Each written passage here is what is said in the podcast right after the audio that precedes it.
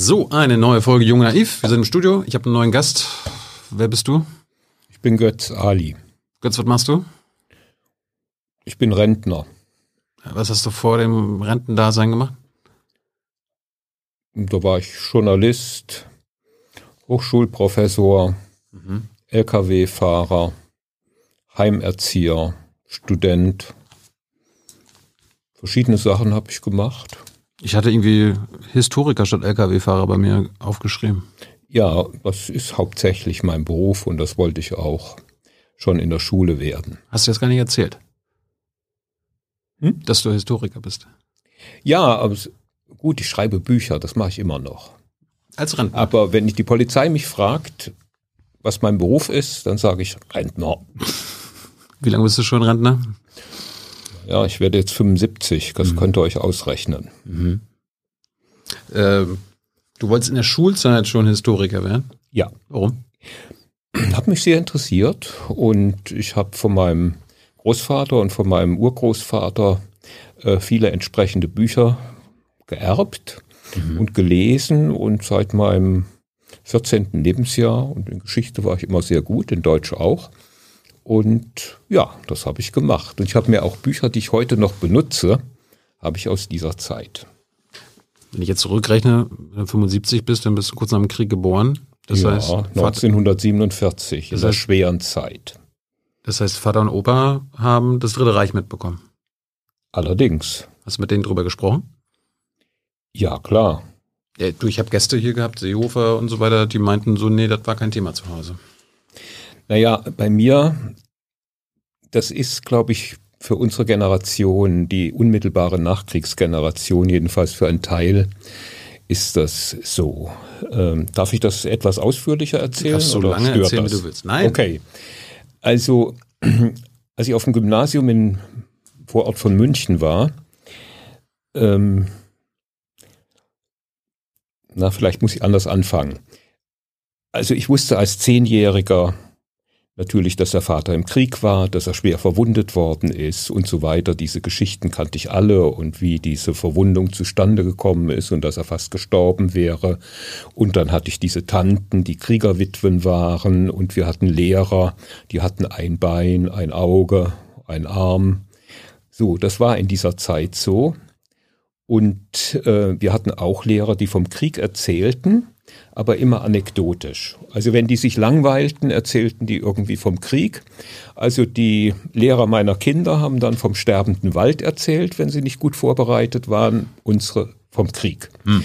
Und also typisch zum Beispiel sagte einer, unser Sportlehrer Rümelin, ähm, der Krieg ist das Reiseunternehmen des kleinen Mannes.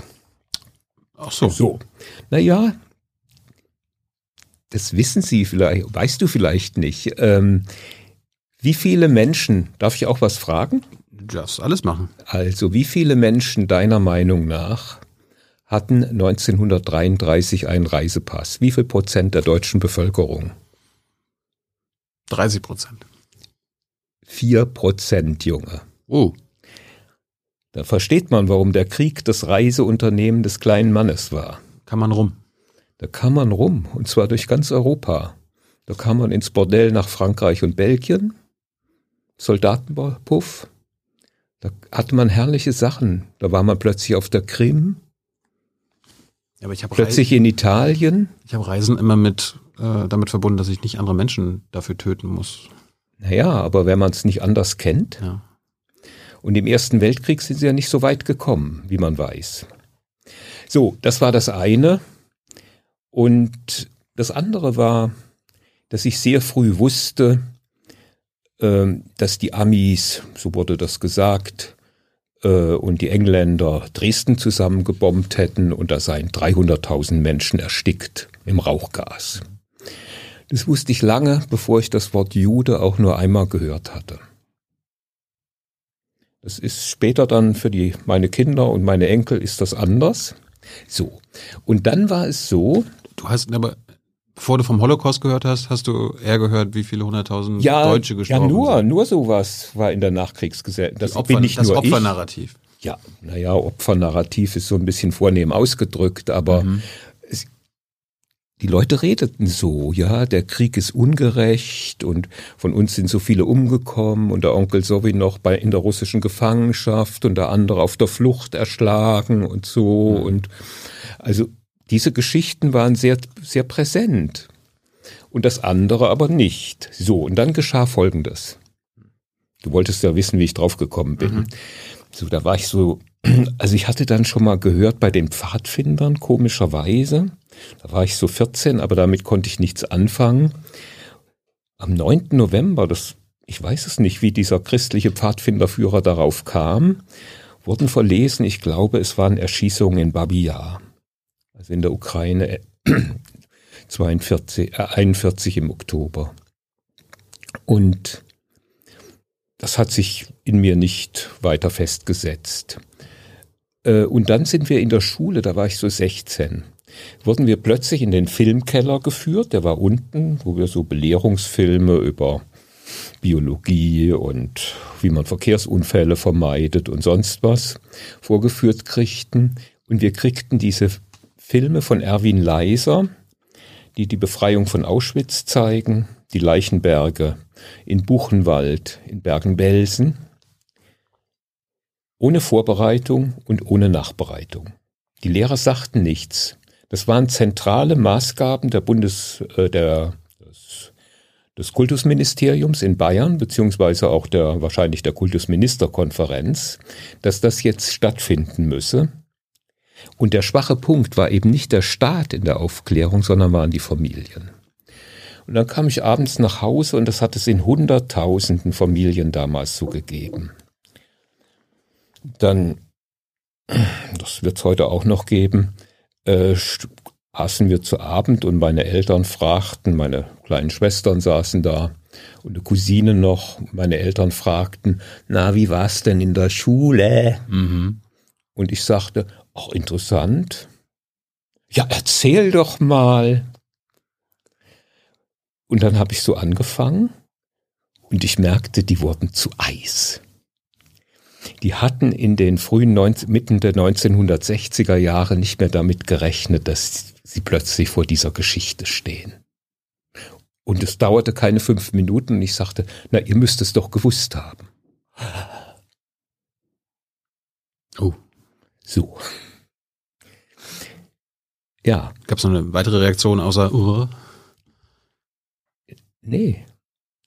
Mhm. Und ich hatte vorher schon, aber ohne das richtig zu realisieren und dann immer mehr, diese NS-Prozesse gelesen. Da sagt man heute, das war ganz wenig. Aber erstens hatten wir in der alten Bundesrepublik viel mehr als in der DDR und auch viel mehr als in Österreich. Also die Bundesrepublik war der Nachfolgestaat des Dritten Reiches, der immerhin diese Ermittlungen gemacht hat, der Leute verhaftet hat, als in den Zeugenstand gerufen hat, sie äh, Befragungen ausgesetzt hat. In der Kartei in Ludwigsburg, der zentralen Ermittlungsstelle, sind eine Million deutsche Männer verzeichnet und auch 100.000 Frauen sicherlich.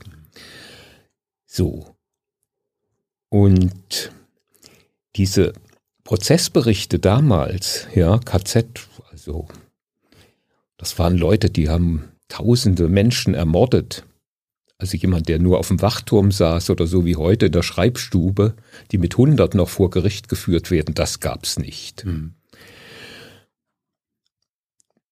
Das stand in den Zeitungen. Und da wurde auch viel drüber berichtet. Das waren ungefähr 30 solche Prozesse im Jahr, große Schwurgerichtsprozesse. Und das kann man sich heute auch nicht mehr vorstellen die waren immer auf den vermischten Seiten. Wurde darüber berichtet. Also neben Mord und Totschlag. Aha. Also irgendein Arztmord, ein Überfall, ein großer Autobahnunfall. Und dazwischen waren diese NS-Prozesse unter der Rubrik Mord und Totschlag. Auch in der Frankfurter Allgemeinen Zeitung war das so. Also das war, ja, hm. ich habe das später nachgeprüft, es war so. Ja, und äh, das hat mir mich dann an dieses, ähm, ich habe mir dann so Sachen gekauft. Ich habe Fritz Bauer äh, besucht, ähm, besucht also nicht zu Hause besucht, aber Veranstaltungen von ihm besucht. Im dritten Programm des Bayerischen Rundfunks gab es eine Sendung mit ihm und so. Das habe ich alles gesehen und das hat mich interessiert und ich habe mich damit sehr beschäftigt.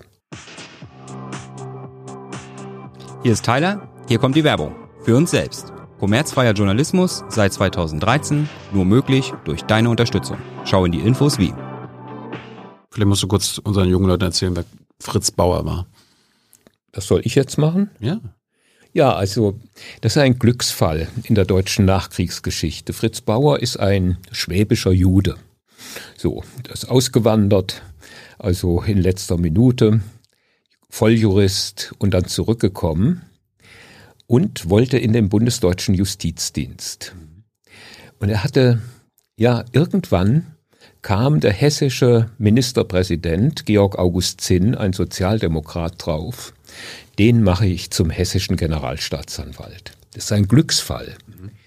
Das hat, das ist dies, das Verdienst dieses Mannes, ja, in West-Berlin unter Willy Brandt, in Hamburg, hat man NS-Prozesse ganz lange unterdrückt.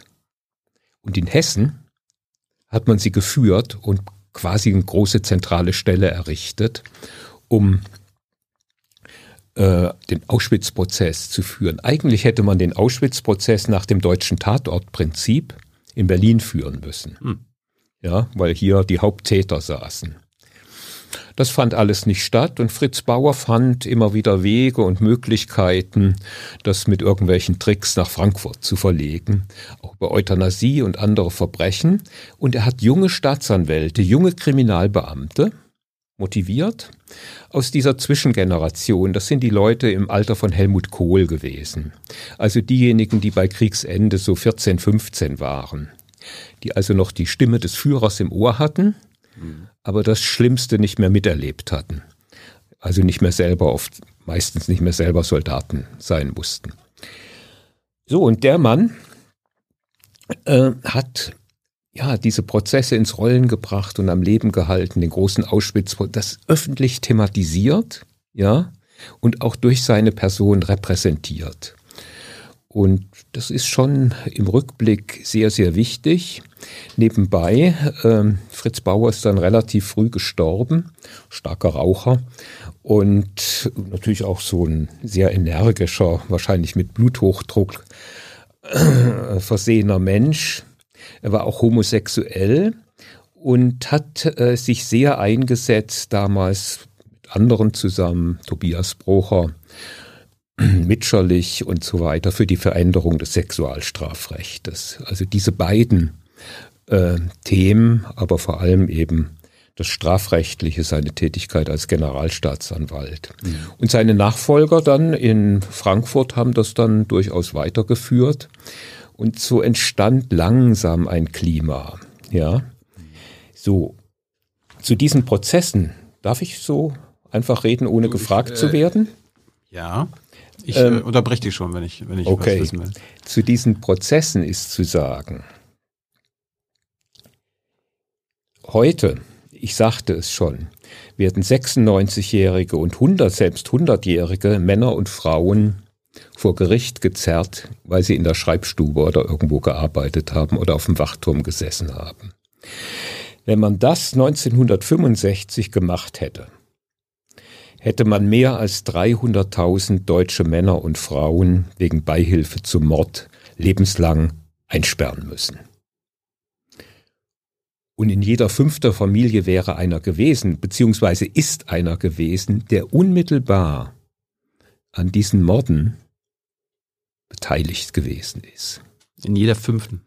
Ganz bestimmt. Also wenn man so eine durchschnittliche Familie mit, also größere Familie mit Cousins, Tanten und so weiter mit 40 Leuten annimmt, mhm. ja, das muss man sich klar machen. Das hätte die deutsche Gesellschaft weder im Osten noch im Westen noch in Österreich ausgehalten. Es war nötig, das klein zu halten und zu verdrängen, sonst hätte man nicht neu anfangen können. Deswegen hat es was Komisches wenn heute eine Frau, die in der Schreibstube war, mit diesem Kriterium, ja, also diese ganzen Sekretärinnen, die das alles geschrieben haben, was wir an Dokumenten haben aus dieser Zeit, muss man sich ja vorstellen, auch auf der Wannsee-Konferenz war eine Sekretärin, da hat nie jemand dran gedacht, die ins Gefängnis zu stecken. Und alle diese schrecklichen Befehle sind nicht von den Leuten getippt worden, die sie befohlen haben, sondern von Frauen. Und also. Das heißt, du findest die Prozesse heutzutage falsch, wenn da Hundertjährige. Nein, ich finde sie nicht. Also ich will da Folgendes sagen. Äh, ich finde sie immer richtig aus der Perspektive der Überlebenden, beziehungsweise deren Kinder und Nachfahren. Ja, weil dadurch wird thematisiert, was in einem bestimmten KZ und so weiter war und wie es dazu gegangen ist. Aus dieser Perspektive ist es richtig. Aber aus der allgemein jetzt altdeutschen Bevölkerung, also die hier seit drei, vier Generationen lebt, also sich über diese Menschen zu erheben und sich nicht klar zu machen, dass die allermeisten gar nicht wissen, dass sie einen Massenmörder in der Familie haben. Ja, die haben ja auch nie gesprochen, die da angeklagt sind waren die Kinder auch überrascht. Mhm. Die Ehefrau unoft und die Verwandten sowieso. Also, da sollten wir so ein bisschen vorsichtig sein. Hast du auch, hast du auch einen Massenmörder in deiner Familie gehabt? Ja, also nein, bisher nicht. Also, wobei es so ist, ich heiße Götz Ali und ähm, ich habe da in dieser Historiker-Szene viele, äh, die an meinen Arbeiten irgendwas rumkritteln und der Name ist sehr auffällig. Also wenn die was gefunden hätten, die hätten äh, das gerne gemacht, ja. Und ich habe aber also meine ganzen Familienmitglieder, soweit ich das konnte, durchrecherchiert. Also ganz früh schon, als ich damit angefangen habe, habe ich im Document Center, da musste man noch eine Sondergenehmigung haben, dass man über die NS-Vergangenheit eigener Familienmitglieder mhm. forscht, ja. Äh, die habe ich aber bekommen, also habe ich geguckt, wer war in der NSDAP, ein ferner Onkel, ein Arzt war in der SS, aber also in so einer Art Reiter-SS, äh, Kurarzt in Bad Meinberg. Und also das ist das, was ich gefunden habe. Aber ganz sicher kann man sich da ja nie sein. Also ich erfahre im Alter von vielen, also zum Beispiel von Klassenkameraden, ja, da ruft mich einer an und sagt, ich habe da so ein Bild, das hat mein Vater 1938 in Wien gekauft. Und das ist aus dem Besitz, das hat er da ersteigert oder bekommen. Und was soll ich denn damit machen? Also zurück, ja, sei so ungefähr 100.000 Euro wert. Und also zurückgeben wollte er es nicht. Er wollte von mir eigentlich so eine Art Freispruch haben. Der sei auch ordentlich ja bezahlt worden damals. Das war eine Versteigerung. Vielleicht hat er dafür 1000 Reichsmark bezahlt oder 500, ich weiß es nicht. Dann habe ich ihn gefragt, sag mal, den Vater habe ich auch kennengelernt in meiner Jugend. Was hat denn dein Vater gemacht? Äh, ja, er war Mitarbeiter von Martin Bormann. Hm. Das war der, einer der allerengsten Mitarbeiter von Hitler. Mhm. Das heißt, er war da im Stab. So an müsste man viel eher ins, hätte man viel eher ins Gefängnis stecken müssen. Später Münchner Rechtsanwalt als so eine Schreiberin heute. Eine andere äh, Klassenkameradin hat mir neulich geschrieben, ja, äh, darf ich dich was fragen? Ich habe da, mein Stiefvater ist der Erbe von Theo Morell. Das ist der Leibarzt Hitlers gewesen. Hm. So, ja. Einer, mit dem ich über die NS-Forschung gearbeitet habe und eine Zeitschrift gemeinsam herausgegeben hat. Ganz vor ganz kurzer Zeit. Nicht während wir diese Arbeit gemacht haben, sondern erst jetzt erzählt mir, dass sein Vater als Ingenieur in Oberschlesien in einem Betrieb gearbeitet hätte und für den er verantwortlich war, der ein Außenlager von Auschwitz hatte für die Arbeitskräfte. Also da ist ganz viel im Verborgenen und das Allermeiste weiß man nicht. Das sind ja immerhin Leute, die das sagen. Mhm. Ja. Also der Nationalsozialismus war eine Massenbewegung. Und ich meine, wir hatten 19 Millionen Wehrmachtssoldaten. Alle Männer, die laufen konnten. Und die allermeisten haben ihre Geheimnisse mit ins Grab genommen, tun es immer noch. Ich habe eine, also mein Vater hat wirklich erzählt, also dann auch so mit der Zeit und ich konnte das ja auch überprüfen und das war für ihn eine harte Prüfung. Das wollte ich gerade fragen. Ich meine, du hast ja quasi einen Verdrängungsprozess deiner, deiner Eltern beschrieben, als du nach Hause gekommen bist. Das hast du irgendwann aufgebrochen. Naja, also die haben dann schon irgendwann erzählt, das dauerte eine Weile. Also man durfte da so und ähm, also ich glaube, dass ich da einen ganz guten Überblick habe. Das war ein harmloser Mensch, der ist 1900, der hat bei der Hitlerjugend 35 angefangen, nach einer Kaufmannslehre und dann ist er nicht in die NSDAP eingetreten. Also er hat da als kaufmännischer ähm, Beauftragter für den Bau von Heim, also er hatte die Rechnung und die Ausschreibung und so weiter. Das war da sein Amt. Dann hatte er Abitur, aber es war kein Geld da zum Studieren, also hat er diese Kaufmannslehre gemacht. Dann ist er freiwillig zur Wehrmacht 1936 um Reserveoffizier zu werden. Das hat sozusagen das Studium ersetzt. Er war also Infanterieleutnant. So, und dann, das war da in der, im, im Saarland, in der Saarpfalz, das wurde immer größer, dann war man auch noch für Lothringen irgendwann zuständig. Und dann war er ganz kurz sechs Wochen lang an der Ostfront. Und ein einziges Gefecht. Da erzählte er zwei Dinge. Einmal, dass er im, in der Offiziers, äh, im Offizierscasino in Gießen, wo sie eingezogen worden sind, um danach äh, an die Ostfront zu kommen, Ende 42, dass ihm da einer erzählt habe von den Massenerschießungen und Massengräbern. Er behauptet, er hätte es nicht geglaubt. Dann erzählt er den Transport dahin über Minsk, da gab es ein Judentheater für Wehrmachtsleute. Also das waren Berliner jüdische Schauspieler Wiener jüdische Schauspieler, die spielen mussten für Wehrmachtssoldaten zur Belustigung. Ich glaube sogar ähm, den Kaufmann von Venedig unter anderem. Da war er drin in einer solchen Vorstellung. Das hat er mir geschildert und kam er an die Front und das erste Gefecht, in dem ist er schwer verwundet worden. Und beschreibt er ganz genau, äh, brennendes Dorf und so weiter. Und er sagt, also Nahkampf. Und die, meine Leute brachten mir zwei russische Gefangene. Und er sagt, er ist ja sozusagen nach der Hager Landkriegsordnung erzogen worden als Offizier. Und er sagte, er sperrt die da mal in den Keller. Und die sagten dann, wieso, die hauen wir hier auf den Nüschel. So, und an den Rest kann er sich nicht mehr erinnern, weil er dann, also da einen Brustdurchschuss hatte, der vereitert ist. Und dann war er ein halbes Jahr im Krankenhaus.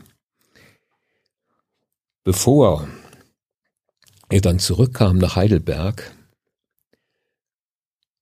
war er also neben ihm ist dann auf dem Panjeschlitten und so weiter, das war ja schon Rückzug, sehr parallel zur Schlacht von Stalingrad gewesen.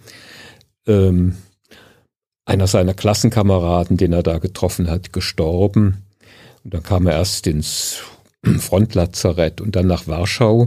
Da war, die Stadt war voller Lazarette, Warschau im Krieg. Da hat man diese Schwerverwundeten so lange gepflegt, bis man sie den Bräuten und Müttern wieder halbwegs vorstellen konnte. Das war, also das war das Prinzip. Ja. Hm. Und er war da während direkt an der Ghetto-Grenze während des Ghettoaufstands 1943. Das hat er mir auch geschildert. Und das Interessante ist, in dem Spielberg-Film, nee, das ist nicht Spielberg, Entschuldigung, das ist, äh, na, wie heißt er, der Pianist. Mhm. Na. Der Pianist. Ja, aber wie heißt der Regisseur? Äh, Polanski. Ja.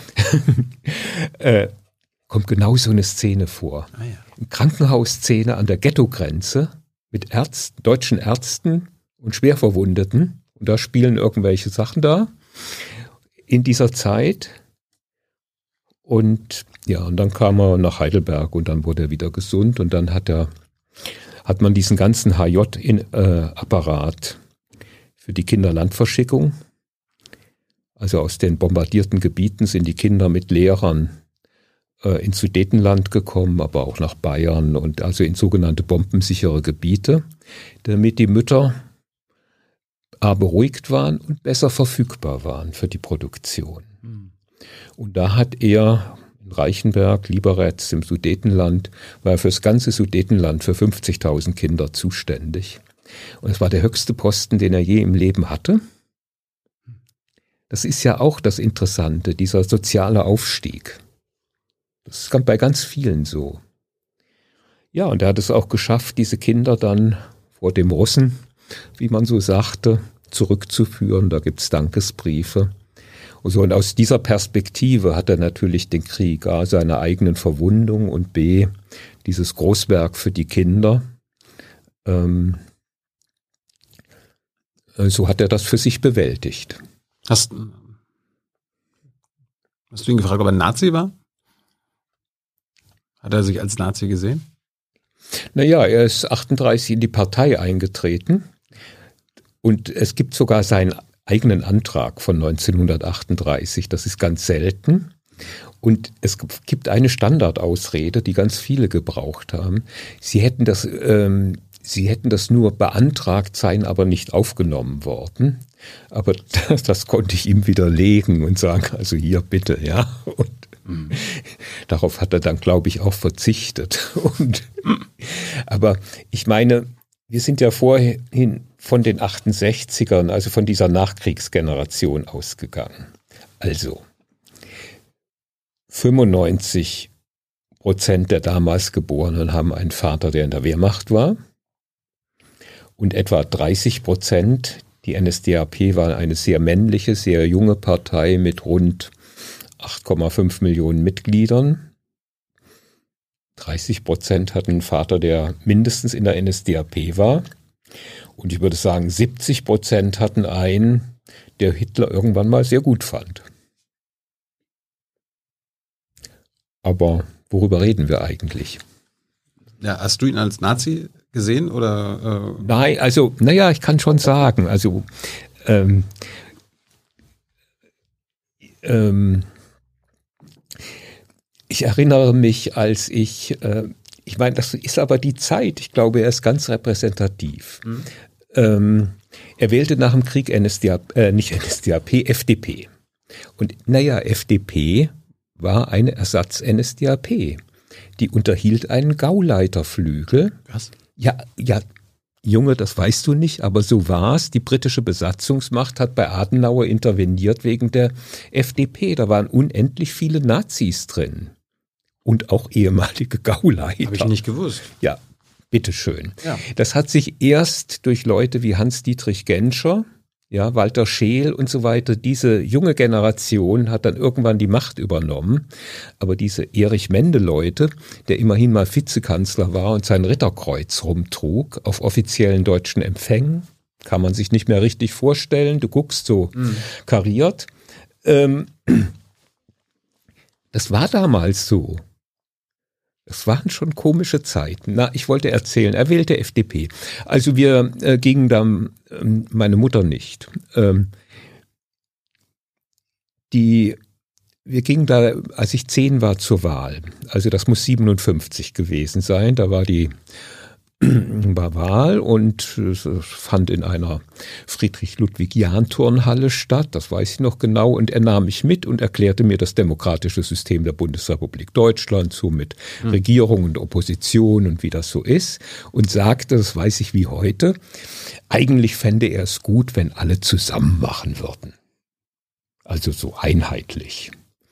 So, also das war damals sein Verständnis. Er hat sich dann sehr bald äh, von der FDP gelöst.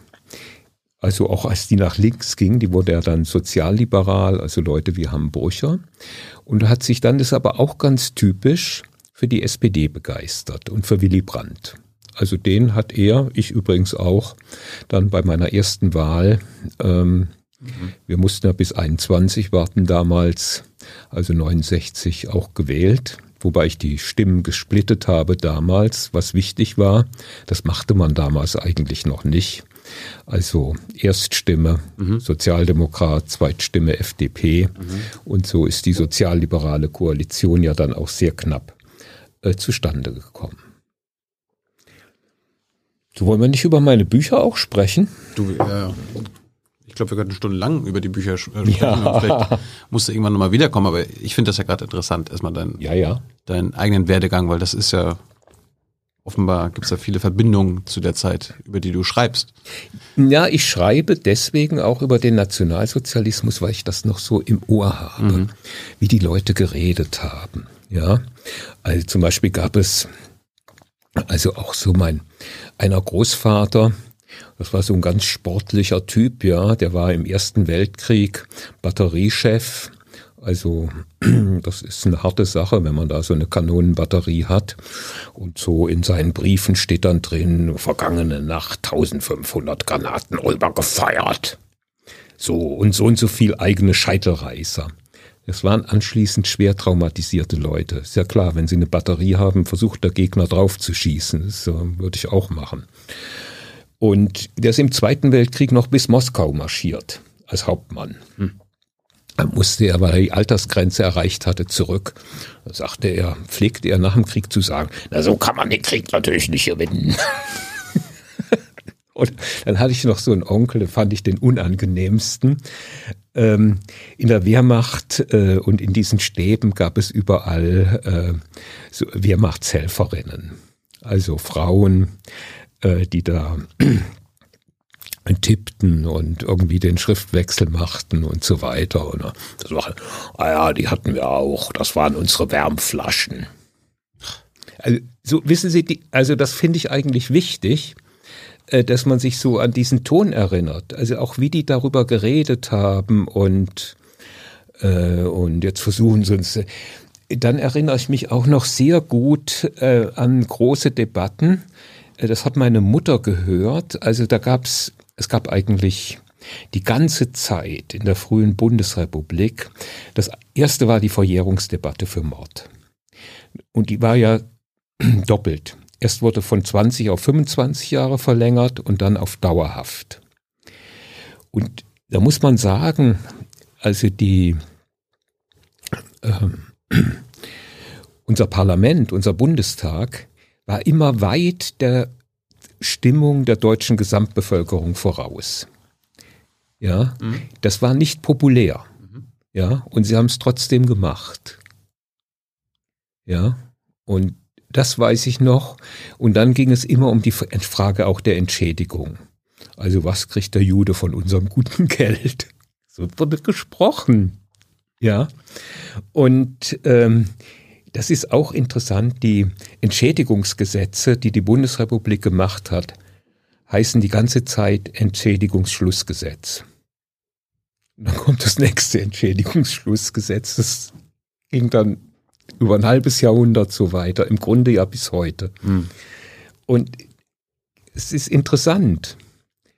Äh, also die Gesellschaft, die, die Politik wollte Okay, jetzt ist Schluss.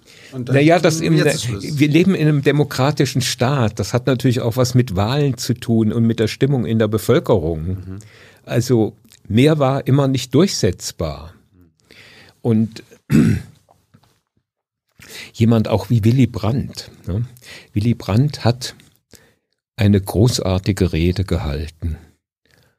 Ich glaube 63 in New York über den Mord und die Verfolgung an den europäischen Juden. Der hat in Deutschland nie darüber gesprochen. Der hat es auch abgelehnt, sich dafür einzusetzen, dass die Wannsee äh, das Haus der Wannsee-Konferenz eine Gedenkstätte wird. Aus vernünftigen Gründen. Er wusste, wenn er Bundeskanzler werden will, darf er das Thema nicht ansprechen. Also der hatte recht. Als er seinen Friedensnobelpreis kriegte, hat er die Hälfte für eine große Synagoge zur Renovierung in Venedig gespendet und hat verfügt, dass man das erst nach seinem Tod veröffentlichen soll. Das, wissen Sie, das hat was mit den, weißt du, das hat was mit den Leuten zu tun. Es ist, es war nicht anders möglich. Und ich will auch die Leute in Schutz nehmen. Darf ich das? Ja. Der Zweite Weltkrieg ist alleine von Deutschland verursacht. Alleine. Das ist anders als im Fall des Ersten Weltkriegs. Wir haben es mit 50 Millionen Toten zu tun, die allesamt auf das deutsche Konto gehen. Wir haben einen komplett zerstörten Kontinent. Wenn man sich das Nachkriegs-Warschau anguckt, wenn man sich russische Städte anguckt, ukrainische, die gesprengten und zerstörten Brücken, diese 50 Millionen Tote, ja, das sind mindestens so viele Kriegskrüppel. Nochmal. Waisen, Witwen, zerstörte Fabriken, zerstörte Eisenbahnlinien, dieses, also auf dem Rückzug sind die mit dem Schienenwolf drüber gefahren, haben die Schwellen überall rausgerissen und die Brücken natürlich gesprengt. Dann die vielen ermordeten Zivilisten, sechs Millionen Juden. Was die Leute mussten nach diesem schrecklichen Krieg, der von Deutschland verursacht worden ist, schweigen. Und zwar, also so sehe ich das heute, überall in Europa. Auch auf der Seite der derer, die von Deutschland angegriffen sind, worden sind. Weil sie hätten sonst keinen Halt gefunden, irgendwie neu anzufangen. Und je schwerer ein Trauma ist, desto länger braucht es, bis langsam darüber gesprochen wird und eine, in mehreren Schichten auch. Deswegen ist das Thema bis heute noch nicht abgeschlossen. Ich glaube, das kann man ganz klar so sehen. Es hat was mit der Schwere der Sache zu tun. Der Erste Weltkrieg ist Geschichte geworden. Der Zweite Weltkrieg ist noch überall da. Nochmal zurück zu der, zu dem Schultag. Findest du das zu viel? Nein. Also das ist ich so, ich finde, das muss man mal bedenken. Also, wie lange es ja auch auf der Seite der jüdischer Familien gebraucht hat, die konnten auch nicht mit ihren Kindern drüber sprechen. Das ist natürlich aus einem ganz anderen Grund. Aber auf der anderen Seite, die konnten es auch nicht, ja. Also, weil wenn die sich das alles vergegenwärtigt hätten und die ganzen Zusammenhänge, wer hier angefangen hat und wer welche Befehle gegeben hat. Und sie wussten ja alle, die Deutschen wussten 1943, wenn die anderen mit uns so verfahren wie wir mit ihnen, dann bleibt von uns nichts übrig. Das wussten sie. Deswegen haben sie auch so lange gekämpft bis zum letzten Tag. Nochmal zurück zu dem Tag, als du diese Bilder im KZ oder aus den KZs gesehen hast und deine Eltern wurden ruhig. Mhm. Na, ja. starr, nicht starr. ruhig. Ruhig ist was anderes. Starr, die erstarrten. Und du hast sie gefragt oder hast gesagt, das habt ihr doch gewusst. Das müsst ihr gewusst haben. Ihr wart doch dabei. Haben sie dir irgendwann gesagt, ob sie es gewusst haben? Nein, sie haben das natürlich bestritten. Hast du mit ihnen darüber geredet, ob sie Antisemiten waren? Nein, überhaupt nicht. Das Gespräch war abgerissen. Das Gespräch begann dann erst 10, 20 Jahre später wieder. Ah ja. Und dann? Na, dann haben sie mir erzählt. Dann waren sie älter, weicher, nicht mehr im Beruf, nicht mehr im Stress. Das ist ja auch normal. Der Abstand war größer geworden, immer mehr Literatur war erschienen, das Thema war da, der Holocaust-Film ist gelaufen im den dritten Programm des deutschen Fernsehens, nicht im Hauptprogramm. Ah ja. ja, und so, also das hatte sich dann verändert.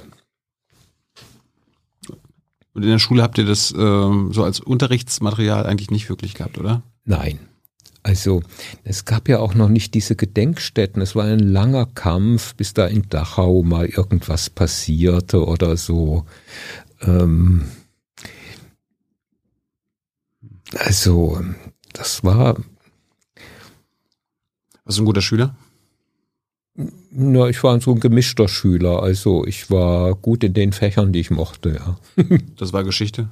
Geschichte, Deutsch und solche Sachen. Und da war auch, kein, war auch keine Frage nach der Schule, weiß nicht, ob du Wehrdienst machen musstest oder so, dein Studium? Nee, also ich habe mich über die Kriegsverweigerer habe ich mich quasi krank schreiben lassen. Ich bin zivile Ersatzreserve 2, wenn du das wissen willst. Mhm. Warum wolltest du nicht zur Armee? Nee, das wollte ich einfach nicht. Ich, äh, also mein Vater hätte das, glaube ich, gut gefunden, aber ich, ich hatte keine Lust drauf.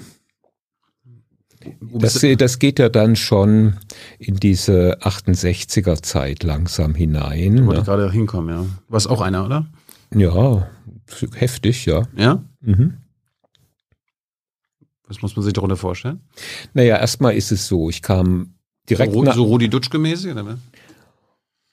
Ja, also wenn ich meinen äh, Kinder oder Enkel, wenn die heute eine Rudi Dutschke-Rede hören, dann denken die immer, also ich spiele denen manchmal sowas vor, ja. Aha. Was erzählt der da für einen Blödsinn? Da verstehst du ja kein Wort, ja.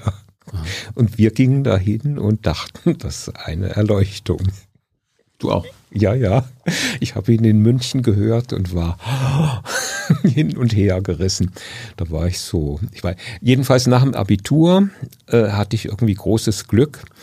Ähm, ich kam da direkt an die Deutsche Journalistenschule, wurde da aufgenommen und ähm, war der Jüngste da in diesem Jahrgang. Das war, da gab es immer so 500, 600 Bewerber und äh, die Namen hatten knapp 30 Plätze oder 25 in so einem Jahrgang.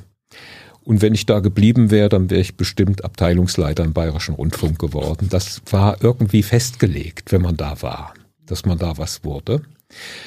Aber dann bin ich sofort äh, nach Berlin und Wurden, wurden Platz frei, oder was? An der? Uni? Wurden Platz an der Uni frei?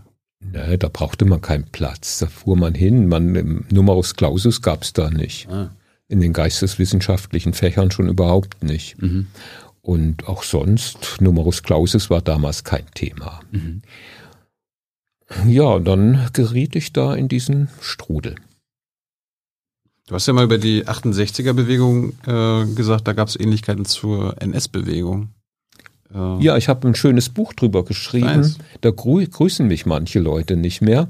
Das heißt Unser Kampf. Mhm. Und ähm, Ja, Deine Indizien für die These, dass die 68er viel gemein hat mit der NS-Bewegung, war äh, dieser antibürgerliche Impetus der 68er, die Gewaltbereitschaft, der Anti-Amerikanismus, der latente Antisemitismus und das Ausbleiben von Kritik an linken Despoten. Stimmt das, Naja, auch, ähm, stimmt das auch für dich? Warst du latent antisemitisch, gewaltbereit, anti-amerikanisch? machen wir mal ein bisschen langsamer, ja? Klar. So, ähm, also dieses deutsche 68er-Tum, äh, das war ja in Berlin besonders heftig. Und die 68er-Bewegung ist ja so ein weltweiter Protest. Ich interpretiere das so, das ist die erste Nachkriegsgeneration überall auf der Welt, ja, die sozusagen also genügenden Abstand zum Krieg hat, Überall ist der Wiederaufbau halbwegs geglückt und wir waren auch die Ersten, die sich es leisten konnten, nicht richtig zielgerechte zu studieren. Das konnten die Leute, die zehn Jahre vorher studiert haben, überhaupt nicht. Die mhm. mussten ganz geradeaus und hatten kein Geld und waren Werkstudenten. Wir konnten uns das schon leisten. Und ja, und ich glaube, dann war der Vietnamkrieg, also es waren so gewisse politisierende Momente. Und es war eine Riesenreform im Gange, auch schon unter dem Kabinett Kiesinger wurden neue Universitäten gebaut und so weiter, die Zahl der Studenten erhöht und äh, ja, so. Und in dieser Situation ist diese 68er Bewegung in den Staaten, in denen die den Zweiten Weltkrieg begonnen hatten, das ist Deutschland, Italien und Japan, besonders hart und dauerhaft und dann auch terroristisch hat sie sich entwickelt.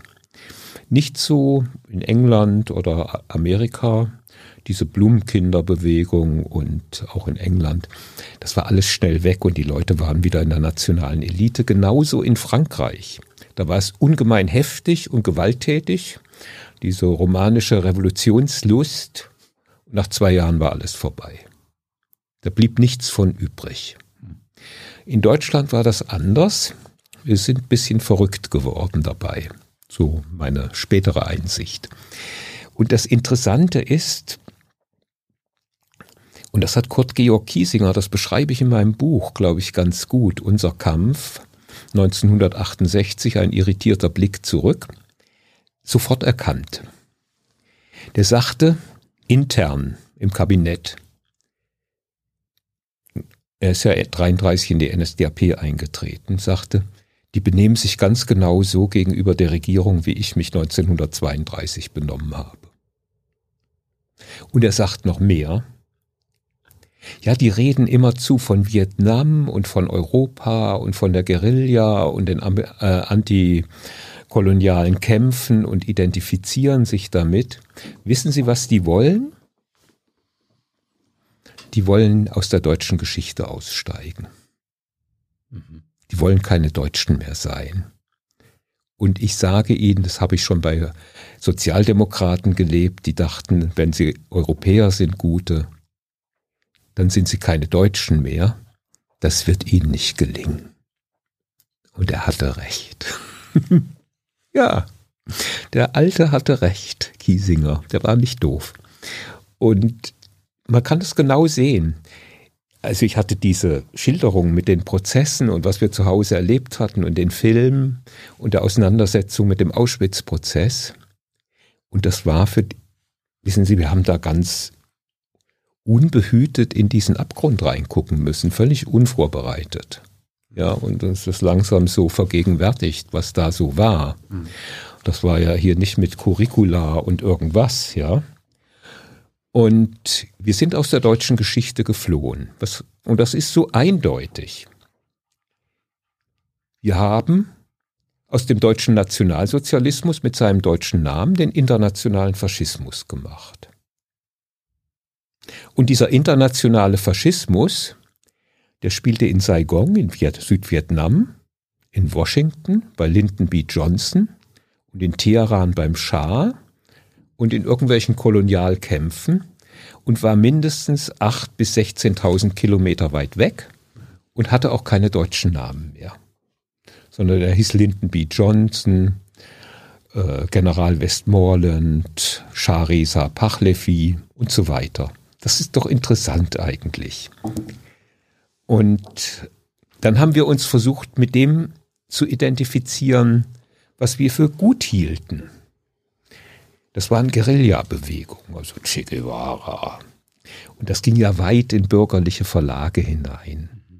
Der Fischer Verlag, bei dem ich meine Bücher schreibe, er hat solche Sachen gedruckt. Wir haben uns mit der chinesischen Kulturrevolution identifiziert, völlig verrückt. Ja, du, du hast die Hochschulkampfgruppe gegründet, ne? War auch so eine maoistische, ne? Ja, die habe ich nicht gegründet, aber ich war hm. dabei. Mitgegründet, äh, habe ich gelesen. Mit, ja, das ist ein Unterschied zu gegründet. Also wir haben sowieso kollektivistisch uns natürlich, verstanden natürlich. und das bürgerliche Individuum überwunden. Ja. Was Mao ist. Vom Ich zum ach, was heißt hier Maoist? Wenn es eine maoistische Gruppe war, die ihr gegründet habt, würde ich denken, okay, Götz war ein Maoist. Was immer das bedeutet. Ja, das ist ja ein schönes Label. Ähm, ich würde das auch nie bestreiten. Ich sage nur, die meisten meiner Mitgenossen von damals, die sagen dann nicht, ich war kein Maoist, sondern ich war Sponti.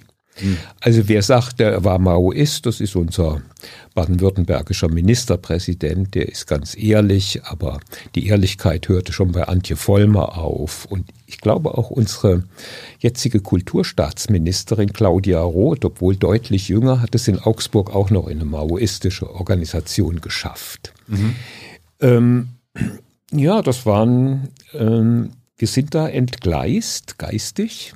Ja, und ich finde das völlig verständlich. Ich finde verständlich, dass wir diese Generation aus der deutschen Geschichte fliehen wollten. Dass unsere Eltern 45, die waren materiell, ideell und moralisch orientierungslos geworden. Es waren keine guten Vorbilder mehr. Sie haben vorhin gefragt, oder du hast vorhin gefragt, nach dem Verhältnis zwischen den 33ern und den 68ern. Unsere Väter sind die 33er im Durchschnitt. Das ist doch völlig klar. Und die NSDAP war eine junge Partei mit sehr, sehr jungen Mitgliedern, ein unglaublich niedriges Durchschnittsalter ihrer Mitglieder. Das habe ich auch alles hier erforscht und in meinen Büchern geschrieben. Und ähm, das war die Trägerschicht Hitlers diese jungen Leute. Und das wurden unsere Väter. Man kann das sogar noch weiter fassen. Der Vater meines Vaters, also mein Vater war 1933, als Hitler an die Macht kam, 20. Das heißt, er war bei Kriegsende im ersten, nach dem Ersten Weltkrieg sechs.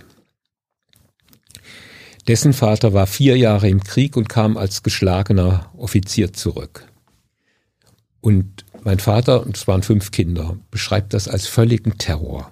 Der Mann sei gebrochen gewesen, schlecht gelaunt und furchtbar.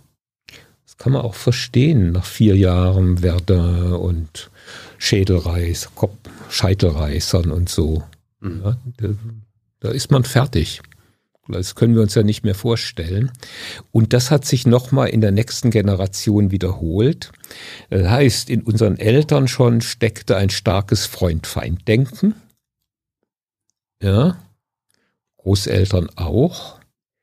Und das hat sich natürlich, ich glaube, das ist ganz banal, äh, erziehungsgeschichtlich, auch auf uns übertragen. Das heißt, wir hatten von diesem alten Denken natürlich über unsere Eltern, Lehrer, Onkel, Tanten, alle, mit denen wir zu tun haben, was abgekriegt. Aber ist das nicht, bei, ist das nicht bei jeder Generation so? Ja, Moment. Ja, aber. Ist, ist bei mir und meinen Eltern wahrscheinlich genauso. Da gibt es ähnliche Strukturen. Ja, gut, aber eben nicht solche. Die haben ja keinen Krieg durchgemacht. Hm? ist ja was anderes. So. Und ich glaube, dass wir in dieser 68er Bewegung auch was von diesem alten Freund-Feind-Dreck, also das Freund und Kampf. Also du hast gesagt, ich habe da am Hochschulkampf mitgegründet, hieß die Zeitung, ja, der mhm. Hochschulkampf. Ja. Also das Wort Kampf, Kampf, Kampf, Kampf, Kampf. Ich kann es heute kaum mehr hören, wenn jemand sagt, ich kämpfe für was. Ich sage, ich kämpfe für nichts. Ich argumentiere manchmal. Ja, ein, und, eins deiner Bücher hieß ja auch Unser Kampf oder so, ne? Ja, das ist ja ein ironischer Titel, Unser. Kampf. Ich meine, das ist doch klar, an was das erinnert, Unser Kampf. Ich wollte es gesagt haben. Ja. Ja. So, das haben sie mir gab es viele Leute, die mich nicht mehr grüßten auf dem Bahnhof, ja. Dafür andere. Aber hast du das wirklich ernst gemeint, äh, dass, es, dass die 68er gewisse Ähnlichkeit zur NS-Bewegung hat mit dem antibürgerlichen Impetus, der Gewaltbereitschaft, ja, da steckt, ja, da steckt Antisemitismus? Ja, also pass mal auf. Also ich war ja dann auch noch in der Roten Hilfe und ich habe gerade vorgestern eine alte Genossin zu Grabe getragen und die Totenrede gehalten. Kommune 1, Kommune 2, Rote Hilfe und so weiter. Ganz tolle Frau. Ist leider zu früh gestorben. Ähm, es steckt da alles drin. Also 1967 war die deutsche Linke noch ganz auf der Seite Israels im Sechstagekrieg. Und das hat sich dann geändert. Plötzlich durch die Identifizierung mit den sogenannten unterdrückten Völkern waren da auch die Palästinenser dabei. Und plötzlich gab es den Begriff Zionismus, den wir vorher gar nicht kannten. Und plötzlich gab es Antizionismus. Plötzlich liefen auf Demonstrationen Leute, ich habe das nie gemacht, äh, mit diesem Palästinensertuch rum. Das wurde zum Modekleidungsstück. Und der Isra erste israelische Botschafter in der Bundesrepublik wurde in Hamburg und Frankfurt von linken Studenten niedergeschrien. Mhm. Ja? Und hat auf eine entsprechende Veranstaltung, die für West-Berlin geplant war, verzichtet dann. Das, die Leute reden nicht gerne drüber, aber ich schreibe darüber eben in meinem Buch und ich habe auch, da gibt's auch Flugblätter dazu, die ich eben zitiere. Und in dieser ganzen Bader-Meinhof-Struktur und in diesen terroristischen Auswüchsen, die ja schon auch Fleisch von unserem Fleisch waren, also selbst wenn es nur wenige sind, da spielt das überall eine Rolle. Ich meine, dass diese Malerleute dann in ein Palästinenserlager geflohen sind und sich dort zu Terroristen haben ausbilden lassen, äh, dass es also und das steckt in manchen linken Organisationen dieser Antizionismus, also dieser Anti-Israel-Komplex, der meiner Ansicht nach eine verschobene Form äh, des Antisemitismus ist, bis heute drin. Aber konnte man damals nicht quasi pro Palästinenser sein und gleichzeitig nicht Antisemit? Doch, natürlich. Ja. Aber jedenfalls solche Themen, also auch unsere Professoren, wir hatten ja sowohl in Frankfurt als auch in Berlin eine ganze Reihe Re-Emigranten. Mhm. Wir haben uns nie Gedanken darüber gemacht, dass das Juden sind, dass die ganz andere Erfahrungen haben als wir. Das gab es, das war uns fremd. Also wir haben die genauso, wenn es uns passte, als reaktionäre Säcke behandelt wie die anderen. Mhm die, sagen wir mal, bei der Wehrmacht gewesen waren oder sogar auch hohe Funktionen im Dritten Reich bekleidet haben. Wir haben, das, das war uns fremd damals. Ja, guck nicht so, es war so. Ich gucke nur auf meine Notizen. Weil du hast ja gesagt, die, die 68er seien die als Spätausläufer nicht die Lösung des Totalitarismusproblems gewesen, sondern ein Teil des Problems. Wo ich, ich, ich, bin ja immer so aufgewachsen, die waren Teil der Lösung, weil sie das quasi an die Oberfläche gespült haben. Ja, das haben dir deine 68er Lehrer beigebracht. Du bist ein Opfer von Geschichtsklitterung. Da kann ich dir jetzt auch nicht helfen. Nein, die 68er gibt's natürlich auch nicht. Ich habe diese Verhältnisse für Berlin äh, beschrieben, so ja. wie ich sie erfahren habe. Aber es ist schon interessant, ähm, dass in dieser ganzen Literatur äh, damals das NS-Problem eigentlich kaum vorkommt. Also höchstens denunziatorisch, wenn dann von irgendeinem gesagt hat, was für ein Nazi. Aber wir haben ja Leute als Faschisten, wir haben selbst Juden als Faschisten bezeichnet. Einfach weil wir alle, die gegen uns waren, haben wir unterschiedslos, das ist ein Faschist, ein Systemschwein. Also solche groben Worte waren gang und gäbe. Und das ist doch schön, dass wir das überwunden haben irgendwann. Also die meisten sind ja normal geworden hinterher. Fast alle. Weil du vorhin Kiesinger angesprochen hast. Aber man, ja. also dieses transitorische Stadium eben, das natürlich auch große Veränderungen bewirkt hat in der bundesdeutschen Gesellschaft, dann aber auch die Zeit war dazu reif und wir als 68er haben dafür noch ein paar Anstöße vielleicht gegeben. Ähm, das ist wichtig und ist aus den geschichtlichen Umständen, unter denen wir aufgewachsen sind, ohne weiteres verständlich.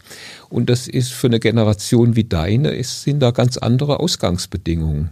Ihr seid im Fett und im Wohlstand aufgewachsen, freut euch drüber.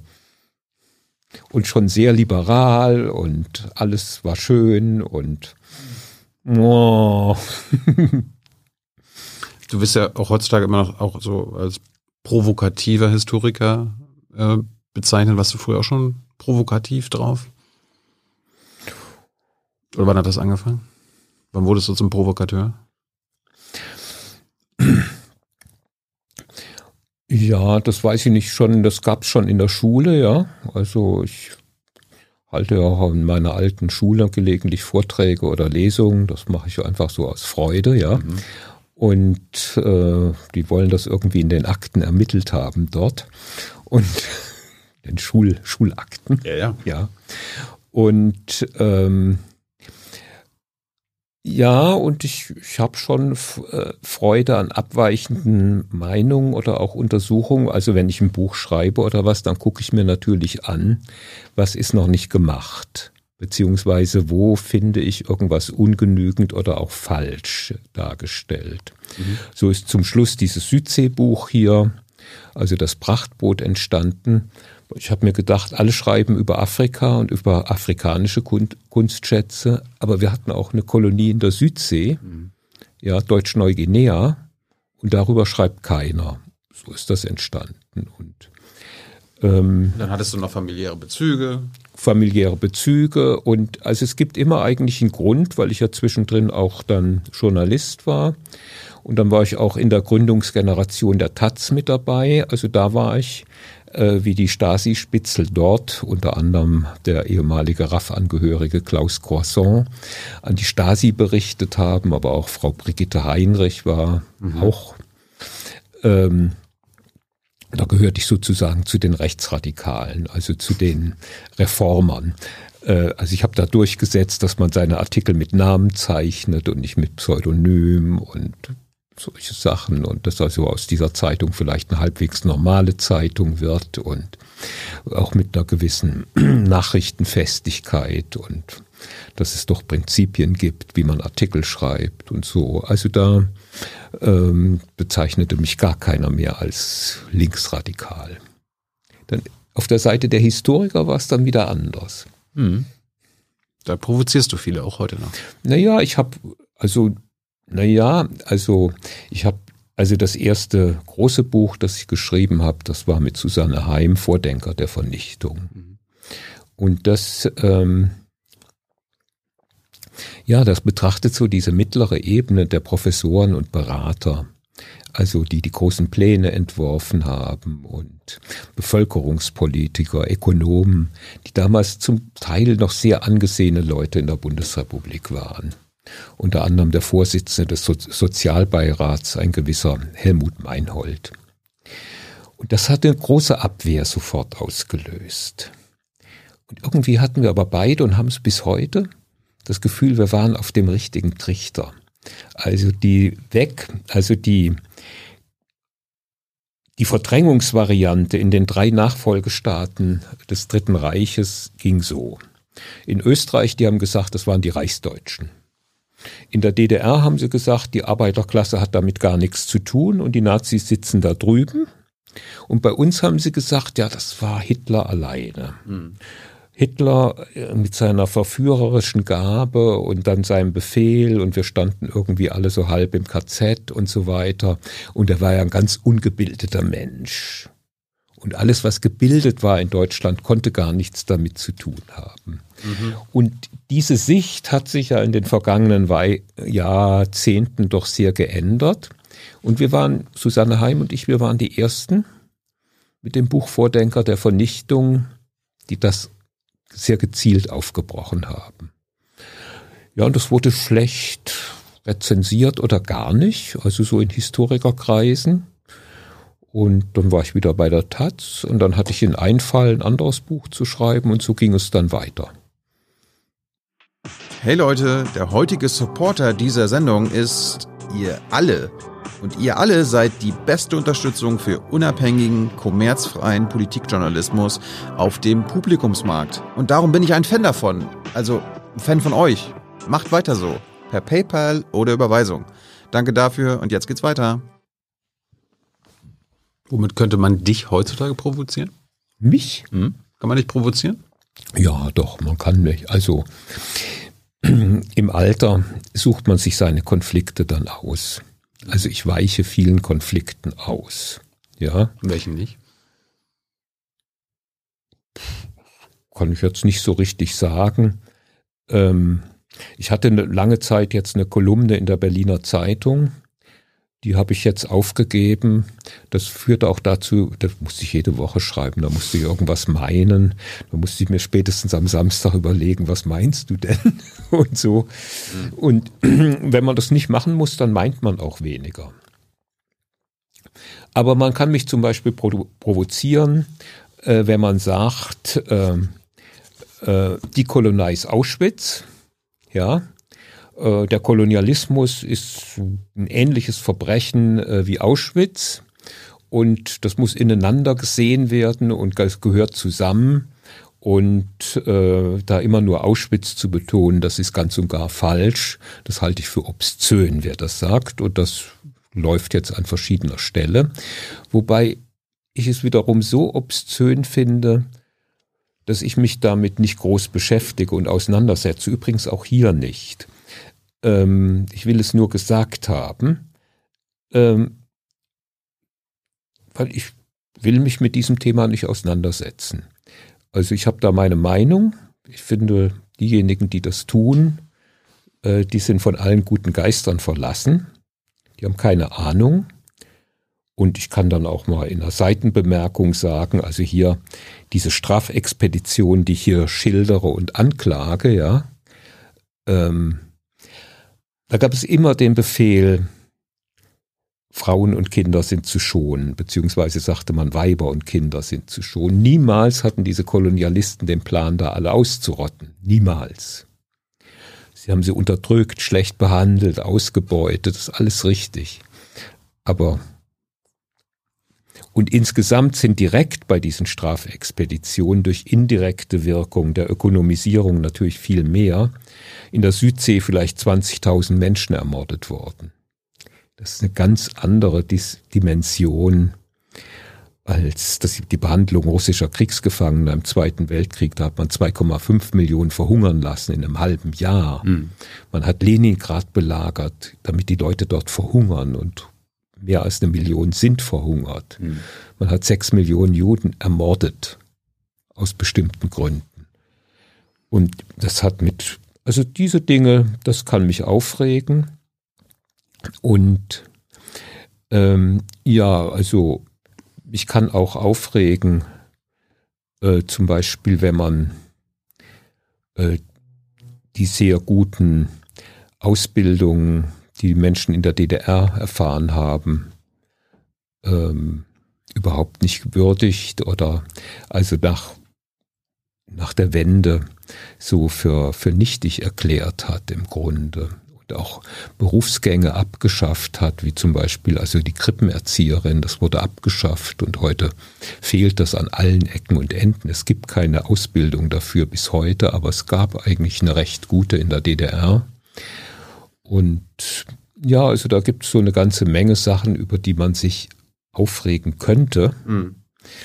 Aber ich mache das zunehmend weniger ähm, ich schreibe meine Sachen und gucke, was ich zu sagen habe und was nicht. Also zum Beispiel habe ich ja Bücher über den Antisemitismus geschrieben und da habe ich ähm, das soziale Aufstiegsstreben und den Neid in den Mittelpunkt gerückt. Ja, du hast gesagt, die Ursache, zentrale Ursache für den Holocaust sei ein spezifisch deutscher, deutscher Sozialneid. Auf die bildungsaffinen zentrale, zentrale Ursache, das sagst du, das steht bei mir nirgends. Aber ein ganz wichtiger Punkt. Also die Leute tun immer so, wenn sie über den Holocaust sprechen, als müsste ein besonders großes Verbrechen besonders komplizierte Gründe haben. Das ist nicht der Fall. Und ich beschreibe einfach, wie der moderne deutsche Antisemitismus entstanden ist, in einer sehr diskreten Art. Also man muss sich vorstellen, um 1900. Ich kann dich ja mal wieder was fragen. Hm. Wie viel Prozent der christlichen Schüler haben unter um 19, 1900, dafür ist die Statistik da in Preußen, Religionsstatistik, der christlichen Schüler haben einen höheren Schulabschluss als Volksschule. Wie viel Prozent 1900? 20 Prozent? Fünf. Hm. Und wie viel Prozent der jüdischen Schüler? Weniger? Mehr? Keine Ahnung hast du. Du bist, du bist bei Jung und Naiv. ja, eben. Schön. Also erwartest du? 60 Prozent. 60 Prozent. Wie kommt das? Sag's mir.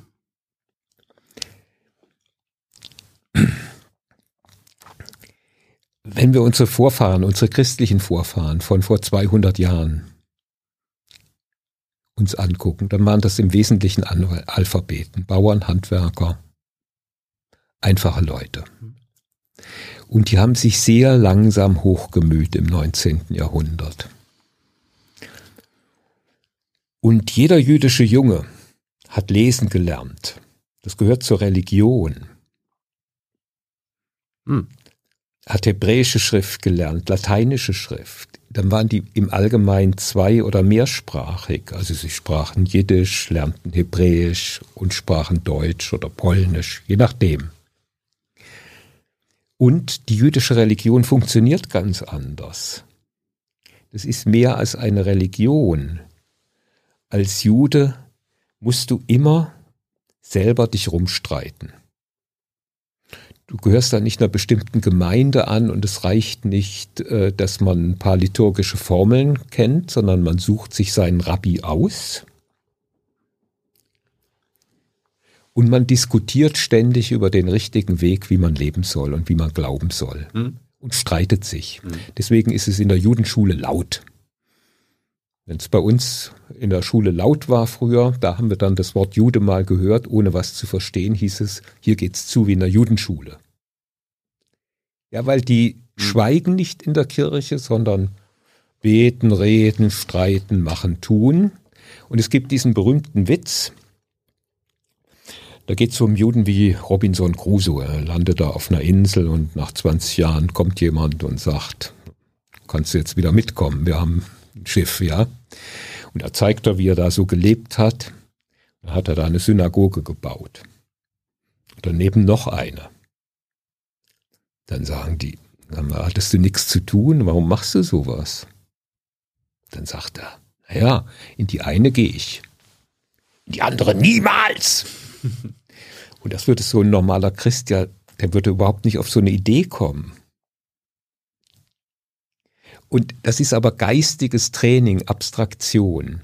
Also die hatten einen riesigen Bildungsvorsprung und auch aufgrund ihrer unterdrückten Situation Juden mit diesen Pogromen in Osteuropa, mit dieser Verfolgung, diesen Enteignungswellen, Austreibungswellen, Bildung kannst du transportieren, wenn dir alles genommen wird.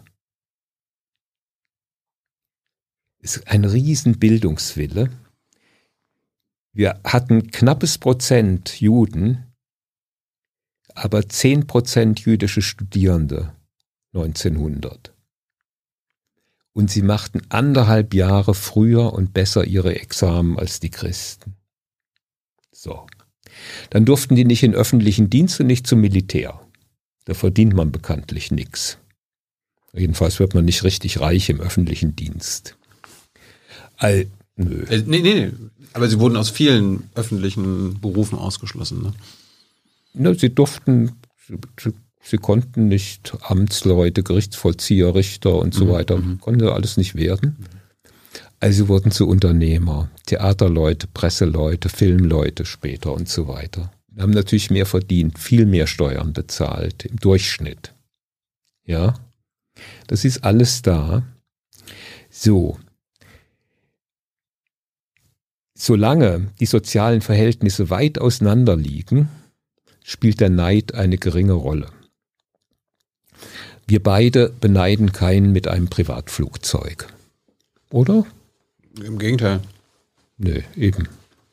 Ja, aber wir beneiden irgend so einen kleinen, schleimigen Deppen, der eigentlich, von dem wir denken, der kann nicht mehr, aber der hat ein bisschen mehr Erfolg und kommt irgendwie in der Firma schneller weiter und so. Also Neid ist etwas, was in der Nähe stattfindet. Der sozialen Nähe. Nee? Ja. in, im, im Nahbereich. So. Und wenn die anderen, die so weit zurückhängen, jetzt aufholen, Das sind dann Generationen, die ohne Bücher im Rücken aufwachsen. Junge Leute, die an die Universitäten kommen, Abitur machen als erstes, die tun sich wahnsinnig schwer. Ja, und der soziale Aufstieg ist immer auch mit Abstürzen und Risiken und auch Angst verbunden. Die wissen auch noch nicht genau, wie man mit silbernen Löffeln isst und so weiter.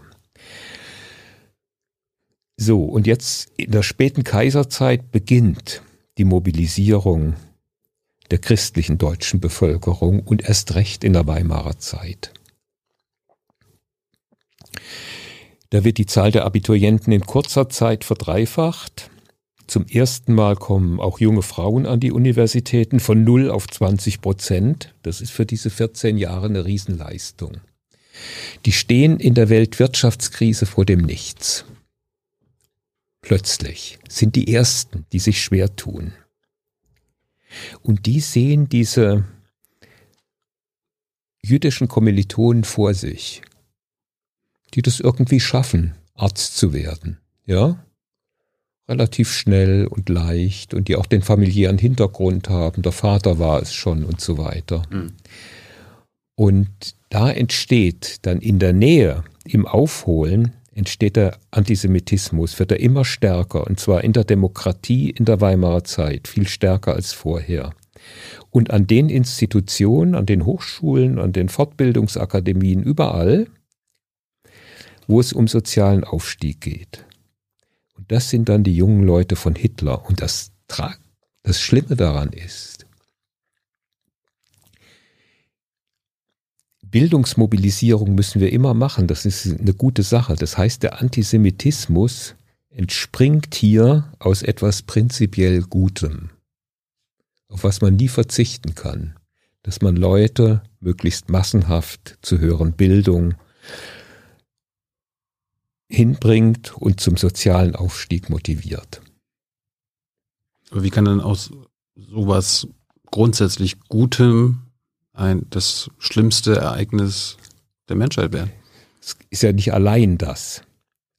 Aber, aber ein, die, aber, aber die Vorstellung, dass es diesen Aspekt gibt, das nimmt mir bisher keiner ab, aber das ist ganz wichtig. Ich habe immer so, ne, wenn du Hitler reden gehört hast, der hat immer über das internationale Judentum geschimpft und jetzt nicht über die äh, bildungsaffinen Juden in Deutschland. Das erste, was die gemacht haben hier in Berlin, Sie haben 1500 jüdische Lehrer hier entlassen und ein Viertel des Personals, des Hochschulpersonals an der Universität. Mhm. Und sofort konnten sogenannte Arier nachrücken. Und es waren nicht alles überzeugte Nazis. Der Antisemitismus ging ja weit über die NSDAP hinaus. Das war ja nicht nur Hitler und auch nicht nur die NSDAP. Es gab sozialdemokratische Antisemiten kommunistische und vor allem auch im katholischen Zentrum, also in der früheren CDU, CSU. Das war ein weit verbreitetes Phänomen. Und dass der Antisemitismus so angestiegen ist in der Weimarer Zeit, das hat einmal mit diesem Bildungsaufstieg zu tun, und dann eben mit der gleichzeitigen Frustration dieses Bildungsaufstieges ab 1929 durch die Weltwirtschaftskrise. Das heißt, diejenigen, die sich in der ersten Generation hochgerackert hatten, die hatten plötzlich keine Perspektive mehr. Und das wurden die jungen Leute sehr verfügbar für das NS-Regime, die damals 20 waren. Das sind die 33er. Das ist zu viel, ne? Nee. Meine, das, das ist interessant. Also man, man kann das in diesen Biografien überall sehen. Auch ich interessiere mich immer so für die sozialen Verhältnisse, ja. Also ich frage die Leute immer, na, und was war denn die Großmutter und der Großvater, aus welchen Verhältnissen kommen die, wie war es bei dir? Ja, wie wir es jetzt auch vorhin gemacht haben. Ja, und da kann ich zum Beispiel für mich sagen, also auf der Ali-Seite meiner Familie, die ist seit langem sozial aufgestiegen. Also das sind Pfarrer, Professoren, bist direkt Nachfahre wurden. von Kammertürken, ne? Ja, das ist ja nochmal eine ganz andere Geschichte, ja. fand ich auch interessant. Aber die sind seit der Kammertürkenzeit sozusagen in der Mittelschicht der Bürgerlichen. Und die Familie meiner Mutter, die kommt aus kleinen polnisch-katholischen Verhältnissen. Und das sind Aufsteiger in der NS-Zeit. Und das ist auch interessant, also die Ehe meiner Eltern 1942, das wäre im Kaiserreich, vielleicht auch in der Weimarer Republik nicht möglich gewesen so.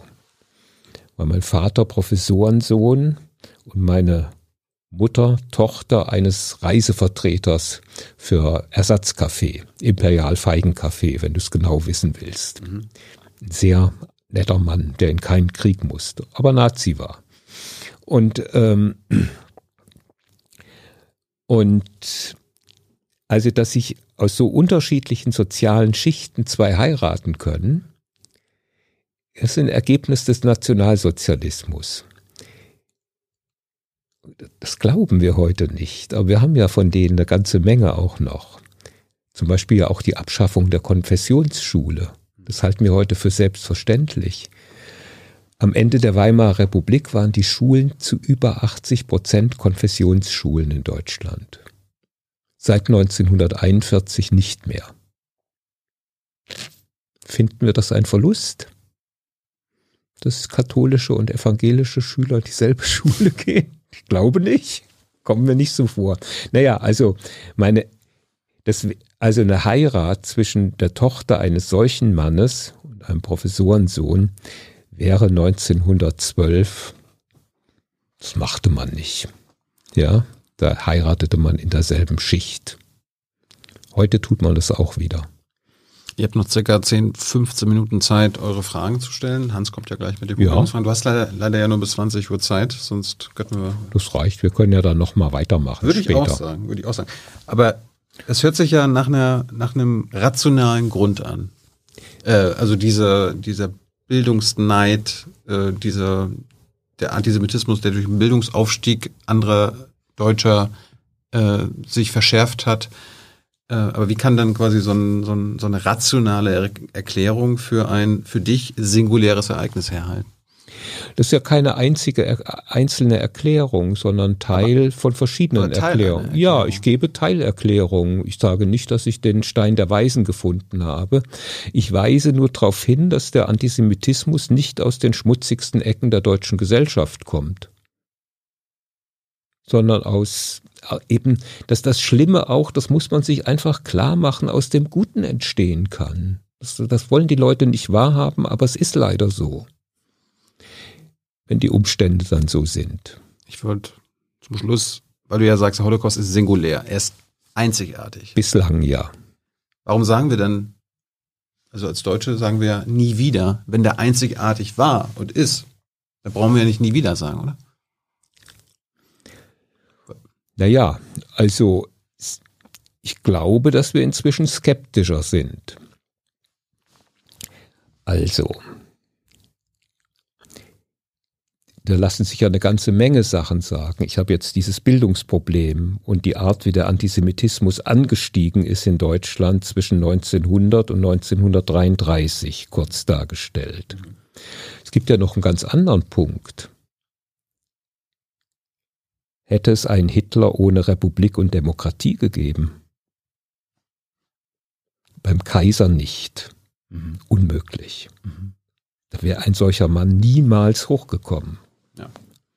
Das muss man sich auch klar machen. Und ich glaube, dass man so nach Trump und so einen gewissen Erfahrungen, die wir heute haben, da interessierter ist an diesen Fragen. Klar. Und das ist ja auch, also kann aus der Demokratie das Böse entstehen. Und wir haben jetzt zum Beispiel in Berlin, äh, da gibt's ja diesen Straßenumbenennungsfuror, den ich ganz sogar ablehne. Ähm, da geht es zum Beispiel um Arndt, um Jahn, Turnvater Jahn, um Hoffmann von Fallersleben, Die Mohrenstraße. ja, die Mohrenstraße lasse ich jetzt extra aus, weil der Ton liegt auf den Demokraten. Mhm. Unsere Demokraten in Deutschland, von denen wir die Farbe Schwarz-Rot-Gold haben. Die Demokraten waren, die gegen Pfaffenherrschaft waren, für Pressefreiheit, für allgemeine Bildung und für demokratische Verhältnisse, die waren in Deutschland fremdenfeindlich von Anfang an. Das sind, sind diese Leute. Die sind von Metternich verfolgt worden, ins Gefängnis gesteckt worden und sie waren antijüdisch. Das ist bei Turnvater Jan so, das ist bei Ernst Moritz Arndt so. Und das kommt unter anderem durch die napoleonische Besatzung, weil die haben sich formiert im antinapoleonischen Krieg gegen das Fremde, also sie waren immer auch antifranzösisch. Und das ist eine besondere Tragik der deutschen Entwicklung. Und das sind die Guten, auch jemand wie Friedrich List, der den deutschen Zollverein geschaffen hat, die Eisenbahn vorangebracht hat, also die Modernisierung Preußens und Deutschlands. Die sagten, hatten immer irgendwas gegen die Juden, auch eine ganze Menge Liberale. Also, das muss man sehen. Das ist ein Teil der deutschen Geschichte, während ein Reaktionär wie Metternich mit seinen Karlsbader Beschlüssen, der hat die Rechte der Juden verteidigt. Und Leute wie Heinrich Heine, die haben das klar gesehen. Heinrich Heine sagt, Metternich hat nie in der Hasenheide geturnt und nie komische Burschenschaftslieder gesungen. Und das ist gut an ihm. Ja, das, das macht man sich nicht so richtig klar. Aber warum ist für dich, warum äh, ist der Holocaust für dich unvergleichbar? Ich meine, das war der Völkermord an den Juden. Aber es gab ja auch einen, zum Beispiel einen anderen Völkermord. Na, äh, anderen der, der Holocaust, ja, in seiner Radikalität und so wie er durchgeführt worden ist, ist er ganz unvergleichbar. Ja, aber, aber, aber es sind, Moment, es sind einzelne Aspekte vergleichbar. Ja. Zum Beispiel der Mord, der Völkermord an den Armeniern in der Türkei. Diese christlichen Armenier sind auch seit Alters alphabetisiert. Die saßen in den Städten und betrieben den Handel und Wandel und hatten die guten internationalen Beziehungen in der Tür alten Türkei, hm. also im Osmanischen Reich. Genauso übrigens die Kopten und auch die griechischen Minderheiten. Kopten in Ägypten. So. Und kaum unter Kemal Atatürk hat man eine Reformregierung. Wir schaffen jetzt den Schleier ab, wir sind hier kein Gottesstaat, ähm, wir machen eine französische Verwaltung, wir machen lateinische Schriftzeichen, wir passen uns an ans Europäische. Und das, was diese Armenier können, liebe Türken, also liebe Blutstürken, das könnt ihr schon lange. Und in dieser Situation, begünstigt durch einen Krieg, kommt es zum Völkermord und vor allem auch zur Enteignung der Armenier. Das geht ja immer auch mit Enteignung und mit Chancen und Posten einher. Das gehört ja dazu. Gut. Also, das sind so Punkte, die vergleichbar sind.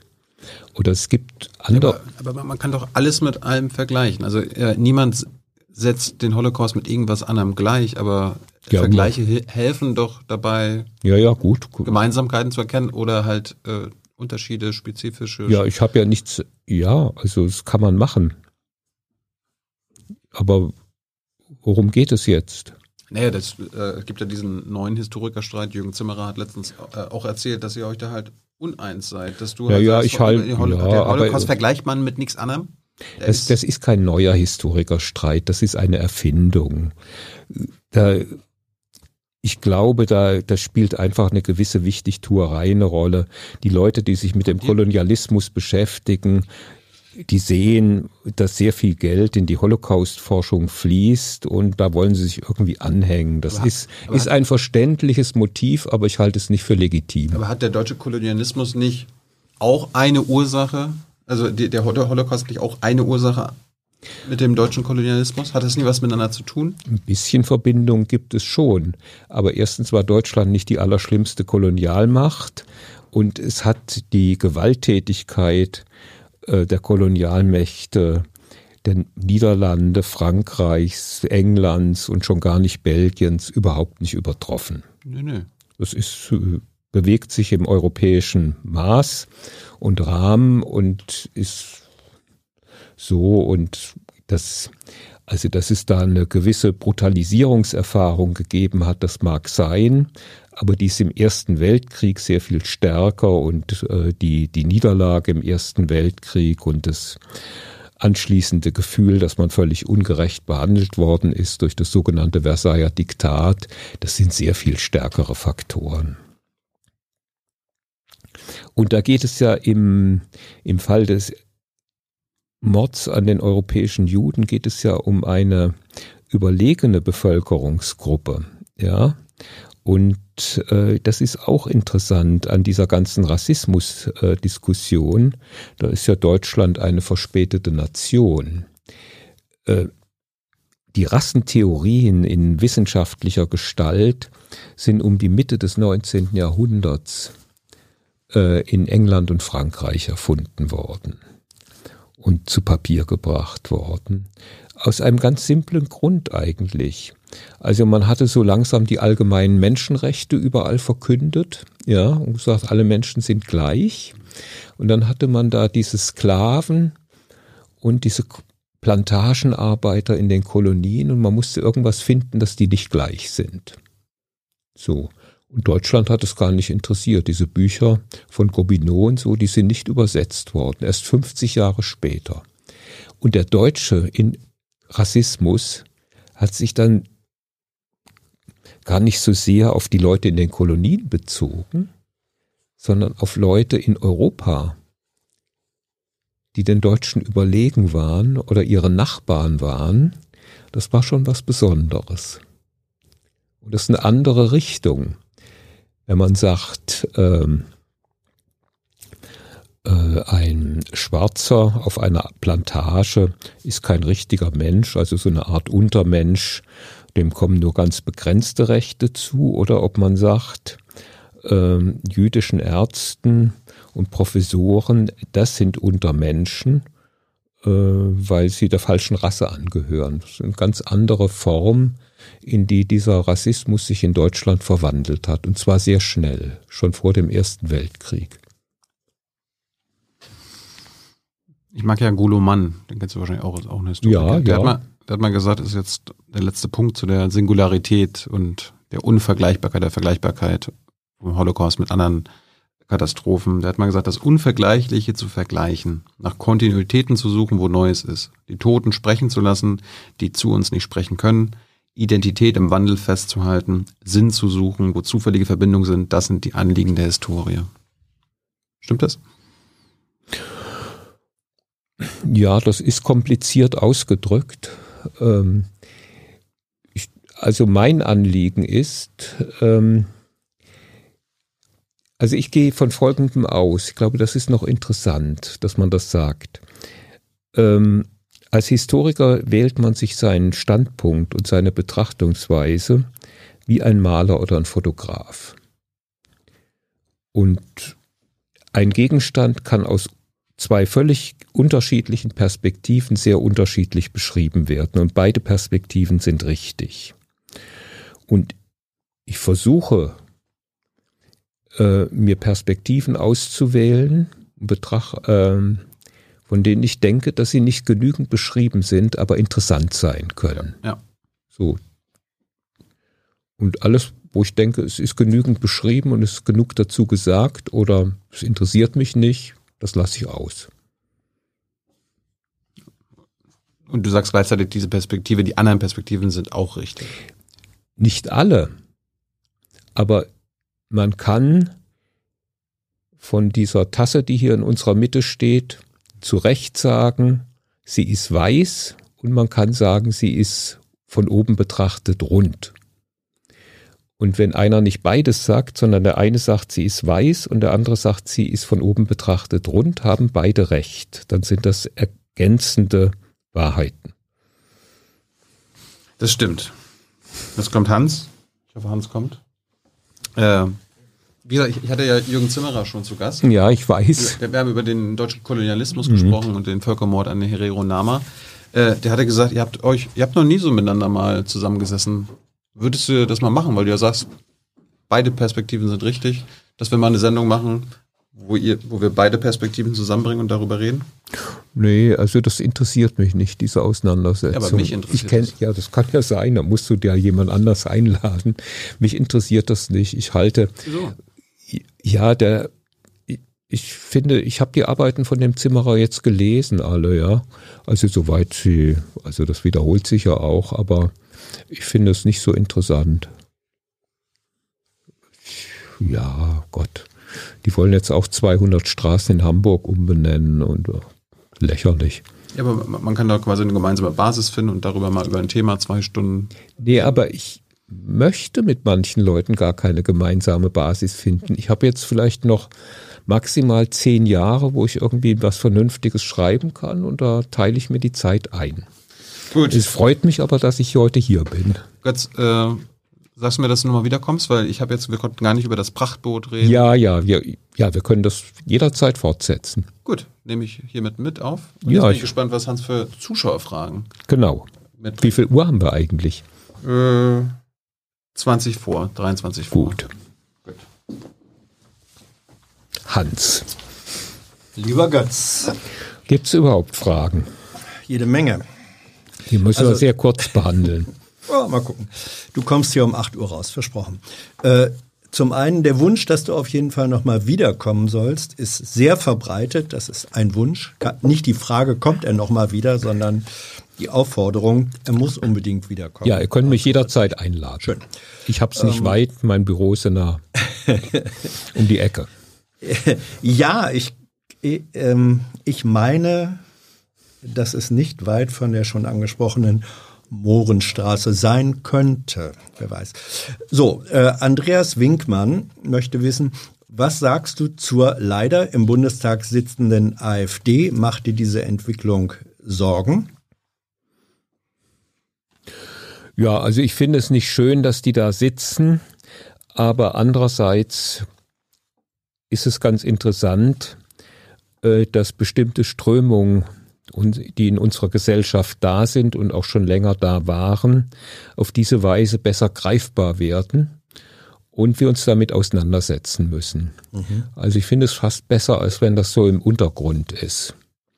Dann wurde gefragt, äh, ob du uns etwas sagen könntest zu den Vorfahren der AfD-Abgeordneten Beatrix von Storch.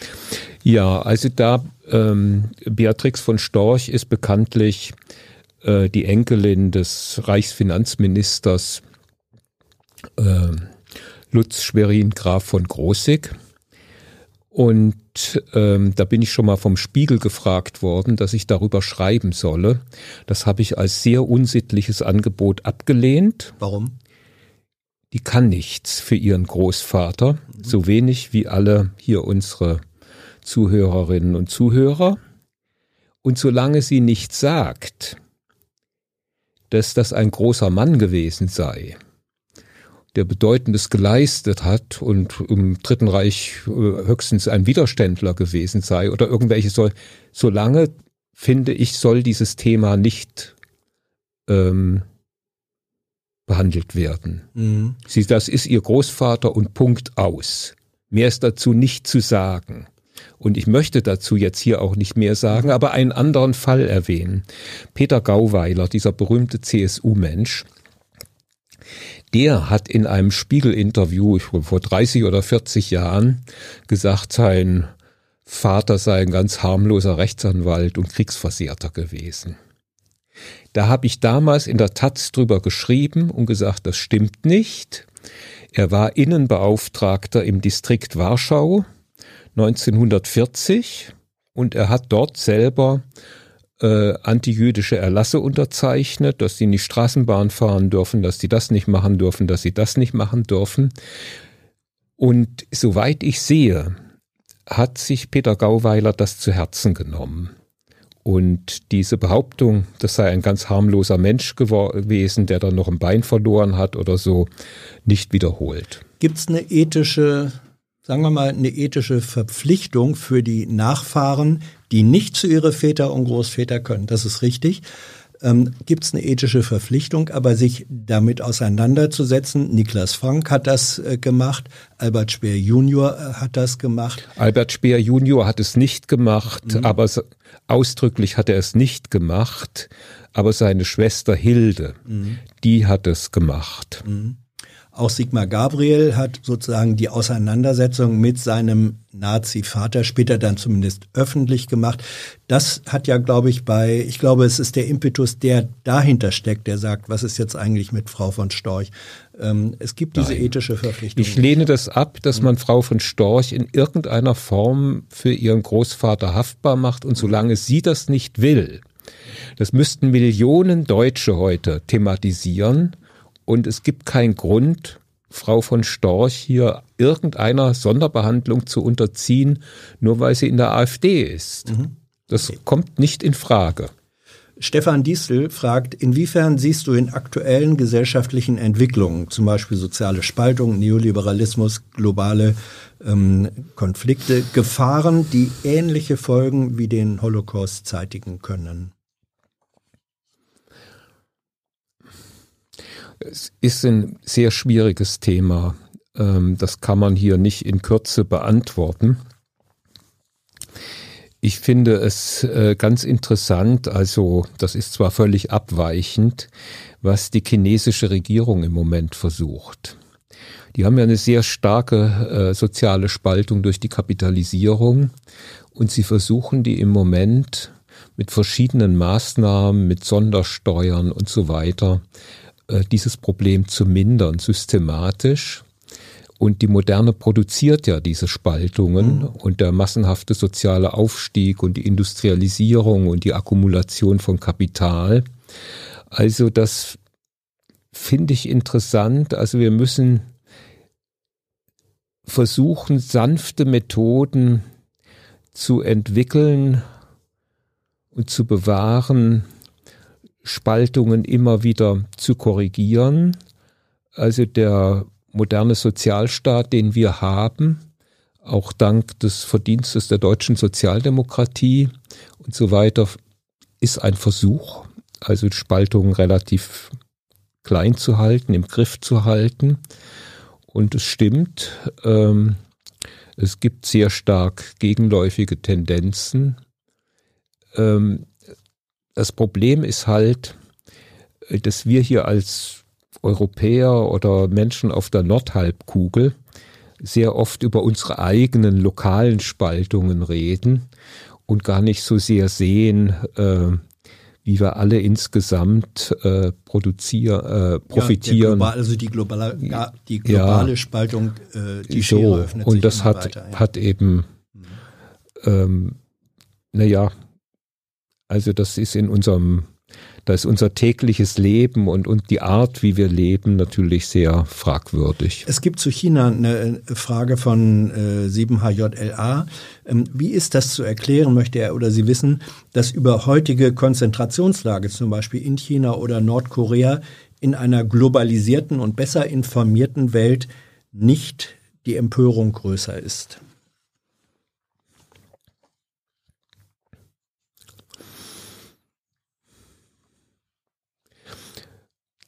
Also wir werden täglich mit Nachrichten um den ganzen Erdball überschüttet, mit Katastrophen und so weiter. Und man muss es leider so sagen, ich glaube, es ist menschlich, dass man davon sehr viel ausblendet. Mhm. Man kann das insgesamt nicht alles ertragen. Peter also, Max möchte wissen, ähm, wie ähm, forscht man heute nach, wenn man wissen möchte, wenn man etwas über seine eigene Familie rausfinden will, zum Beispiel, ob da jemand NSDAP-Mitglied äh, gewesen war, gibt es öffentlich zugängliche Datenbanken? Ja, jede Menge. Da werde ich sehr oft gefragt, natürlich auch von Leuten. Ich berate sie auch manchmal. Ähm, wobei ich das jetzt im Einzelfall nicht tun kann und will, Ja. das ist zu viel. Aber, aber es gibt so, diese Daten. ja, im, im Bundesarchiv ist, kann jeder reingehen, jedermann steht das offen und äh, die NSDAP-Kartei liegt dort offen. Man kann dort was rauskriegen dann über SS-Mitgliedschaften ähm, und es gibt weitere Datenbanken, äh, über die das geht. Man muss es eben dann selber erforschen wollen. Man, Man muss muss es beantragen, aber der Antrag ist jedermann möglich. ja, und der wird auch, der wird auch genehmigt. Also Ja. da sind keine besonders großen Hürden. Das ist jetzt in dieser Corona-Phase schwierig, aber im Prinzip äh, kann jeder, der will, eigentlich sehr viel herausfinden. Also auch durch die Digitalisierung der Dokumente und so geht das relativ schnell. Alexander Freitag, offensichtlich ist die Entnazifizierung, also dieser historische Prozess nach 45, gescheitert, so sieht er das. Ähm, wie holen wir sie nach? Gar nicht. Dazu ist es zu spät. Äh, Und die Entnazifizierung ist auch nicht gescheitert. Ich meine, die NSDAP ist eine Massenbewegung, die alle sozialen Schichten des deutschen Volkes und der deutschen Bevölkerung erfasst hat, egal ob die Leute später in der DDR wohnten oder in der Bundesrepublik. Und das Problem war, wie mache ich aus Nazis, Demokraten, sogenannte Neodemokraten, würde ich sagen. Und dieser Weg insgesamt gesehen, würde ich sagen, ist gelungen. Es mussten da sehr viele Kompromisse, aus heutiger Sicht vielleicht faule Kompromisse gemacht werden. Aber ich weise darauf hin, dass die SED die erste deutsche Partei war, die erklärt hat, dass sie ehemalige NSDAP-Mitglieder, falls sie sogenannte kleine Nazis waren, und das waren die allermeisten subjektiv, aufnehmen wollte. Lange bevor es FDP, CDU und SPD getan haben. Achilles Schildkröte möchte wissen, stimmt es, dass Churchill gegen die Nürnberger Prozesse war, weil er fürchtete, dass zu viele Obernazis ungeschoren davonkommen würden? Also davon habe ich noch nie gehört. Ich würde das bezweifeln. Jonathan, ähm, nach Foucault äh, sind geschichtliche Ereignisse nur die Spitze des Eisbergs und die Mächte, die diese Ereignisse auslösen, liegen unter dem Meer. Erstens, stimmt das? Teilst du diese äh, These? Und zweitens, wenn ja, welche Dinge sind es, die für dich diese äh, Ereignisse äh, verantworten? Ja, das ist jetzt eine Frage, die kann man hier nicht sozusagen im Chat äh, von jetzt auf gleich beantworten. Was ich sagen würde, ist immer, dass die Oberfläche also solcher Kollektiven und solcher Großverbrechen und solcher Kriege, auch Revolutionen, ähm, dass man da äh, von sehr komplexen und multifaktoriellen Ursachen ausgeht gehen sollte. Und dass es die Menschen sich meistens gerade hinterher und gerade wenn es schlimm war, zu bequem machen und möglichst eine Ursache, wir haben vorhin schon drüber gesprochen, wie man die Dinge verdrängt oder wegschieben kann, eine Ursache in den Vordergrund stellen und die Schuld auch auf möglichst wenige reduzieren. Wir erleben das zum Beispiel in diesen ganzen Zwangsarbeiterdiskussionen, da wird immer so getan, als wären es nur die Großkonzerne gewesen, und zwar auch nur die, die es noch gibt, oder Banken oder so, die das gemacht hätten und ein Interesse daran gehabt hätten. Das ist natürlich völlig falsch. Aber das Gute dabei ist, dass man sozusagen die Schuld von der eigenen Person, von der eigenen sozialen Gruppe wegschiebt. Es waren immer die anderen. es waren immer die anderen. Und davor möchte ich warnen. Ich habe noch drei Karten und Okay. dann kommst du auch äh, pünktlich Toll. raus. Ja. Sehr nett. Ähm, TJ möchte wissen, kannst du sagen, warum die Nazis im Osten, also in den neuen Bundesländern, immer noch so beliebt sind? Naja, also das würde ich erstmal generell für die neuen Bundesländer nicht sagen. Ähm, es ist halt so, ähm,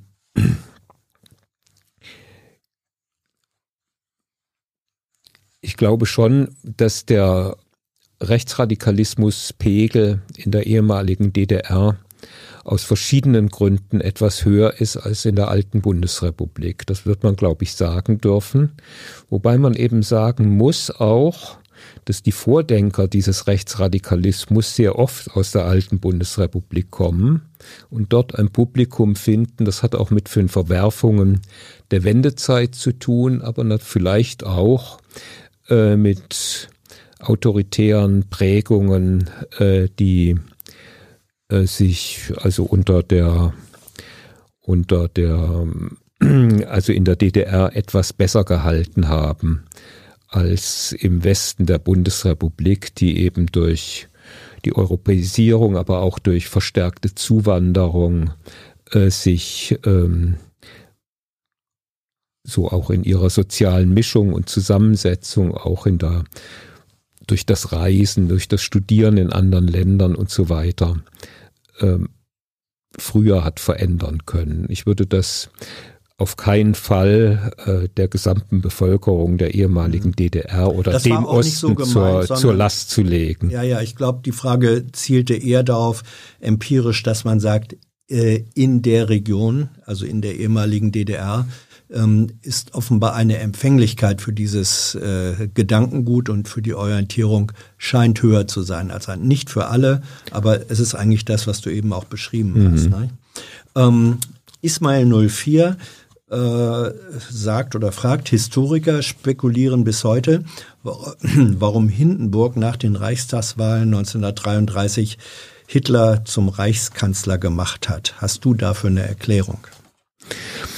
Ja, ich glaube, er war zu alt und hat es nicht übersehen. Und ähm, und das Problem ist eben auch, dass es schwierig war, in diesem Moment für ihn jedenfalls aus seiner Perspektive eine Regierungsalternative zu finden, also Hitler da irgendwie eine Alleinschuld zu geben. Man muss klar sehen, Hitler ist von einer sehr, sehr großen Mehrheit der Deutschen gewählt worden und die Deutschen insgesamt. Später. Also er wurde Reichskanzler, als seine Partei noch keine Mehrheit gehabt hatte. Naja, von einer gesellschaftlichen Mehrheit, die Hitler zusammen mit den sehr rechtskonservativen hatte eine Mehrheit, worauf ich aber hinaus will. Wenn man die KPD-Wähler und Wählerinnen und die der NSDAP zusammennimmt, dann muss man leider sagen, dass fast zwei Drittel der deutschen Bevölkerung antirepublikanisch, antidemokratisch gewählt haben 1932. Und das ist der eigentliche Punkt, dass die gesellschaftliche demokratische Mitte in der Minderheit war. Deine These ist, dass das antirepublikanische die deutlichen politischen Richtungsunterschiede zwischen links und rechts, um so zu sagen, überlagert? Ja, aber sicherlich. Mhm. Die, äh, ich meine, die kommunistische Partei wollte den Umsturz, ganz eindeutig, unter Thälmann. Der Hauptfeind war die Sozialdemokratie, die sogenannten Sozialfaschisten. Die haben zusammen den S-Bahn-Streik gemacht, die haben zusammen die letzte Bastion äh, der Weimarer Koalition in Preußen beseitigt. Also das ist ein gemeinsames Werk von Kommunisten und NSDAP. Ich glaube, das wird man einfach nicht ignorieren dürfen, wenn man über diese Endzeit der Weimarer Republik spricht. Und dass zwei Drittel der Deutschen, fast zwei Drittel der Deutschen gegen die Republik gestimmt haben in zwei Wahlen 1932. Das ist, das ist ein Problem. Und da nun alles auf diesem armen, ja schon sehr senilen Hindenburg abzuladen, das ist, glaube ich, fehlerhaft. Die letzte Frage von Radioactive Stardust, der bezieht sich ein bisschen auf deine These, dass die 68er ähm, sozusagen aus der deutschen Geschichte aussteigen wollten und den hm. internationalen Faschismus ähm, als Zielperspektive genommen haben, um sich mit der deutschen Geschichte nicht auseinandersetzen zu müssen. So, denn er schreibt, ähm, hat nicht die 68er Bewegung die Erinnerungs- und Gedenkkultur mit erfunden? Und er sagt, fügt hinzu, meine 68er Lehrer waren alles aufgeklärte Antifaschisten, die mir den Holocaust überhaupt erst erklärt haben. Das widerspräche ein bisschen deiner These. Nein, das, äh, das passt sehr gut zusammen, weil das konnte ich vorhin nicht ausführen. Wir sind ja dann alle nach zehn Jahren, haben wir diesen Internationalismus wieder gelassen und sind so wieder normal geworden und zurück auf dem Boden der deutschen Geschichte und damit auch im Morast der deutschen Geschichte gel gelandet. Und das kann man an Biografien wie mir sehen. Und das ist auch bei Joschka Fischer genauso und bei anderen. Da sieht man genau diesen Bogen. Nach zehn Jahren, auch durch den Holocaust-Film, durch die Erfahrung mit der iranischen Revolution. Wir haben uns ja alle furchtbar gefreut, dass der Schanu weg ist. Mhm. Und es hat dann ein gutes Jahr gedauert, bis wir begriffen haben, na, ob das jetzt besser ist, ja. Und so, und auch das Scheitern und die Korruption von Guerillabewegungen und sogenannten Befreiungsfronten, das haben wir doch dann eben konstruktiv verarbeitet. Und durch diesen Anpassungsprozess, der dann auch natürlich bewirkt wurde durch den Widerstand der liberalen Kräfte in, in der Bundesrepublik, äh, sind aus uns ganz vernünftige Leute geworden. Und ich freue mich, dass diese 68er Lehrer, das habe ich ja dann auch an meinen Kindern beobachten können, die kannte ich ja auch zum Teil, diese Lehrer, äh, dass die einen vernünftigen Unterricht gemacht haben. Wenn ich eine persönliche Bemerkung zum Abschluss sagen darf, wir beide liegen im Alter drei Jahre auseinander, das ist nicht so viel, du bist drei Jahre älter. Ich bin sozusagen die erste Post-68er Generation, aber auch politisiert worden durch die 68er in der Schule. Und für mich und die meisten, mit denen ich zu tun hatte, war der Protest gegen den Vietnamkrieg hat niemals dazu geführt, dass wir aufgehört hätten, unsere Eltern und Großeltern zu fragen, was habt ihr eigentlich im sogenannten Dritten Reich gemacht? Also ich finde, meine persönliche Erfahrung ist, wäre Gegenthese zu dir, ähm, da wurde nichts ersetzt, sondern das ging parallel zueinander. Gut. Dann hast du eben andere Erfahrungen. Wie schön. Ja. es ist immer gut, wenn es viele Erfahrungen gibt. Lieber Götz, Dankeschön. Wir freuen uns auf ein weiteres Gespräch. Danke für eure Interessen, ähm, eure Unterstützung. Und ihr wisst, bis äh, zum nächsten Mal. Dieses Format gibt's nur, weil ihr es unterstützt. Tschüss.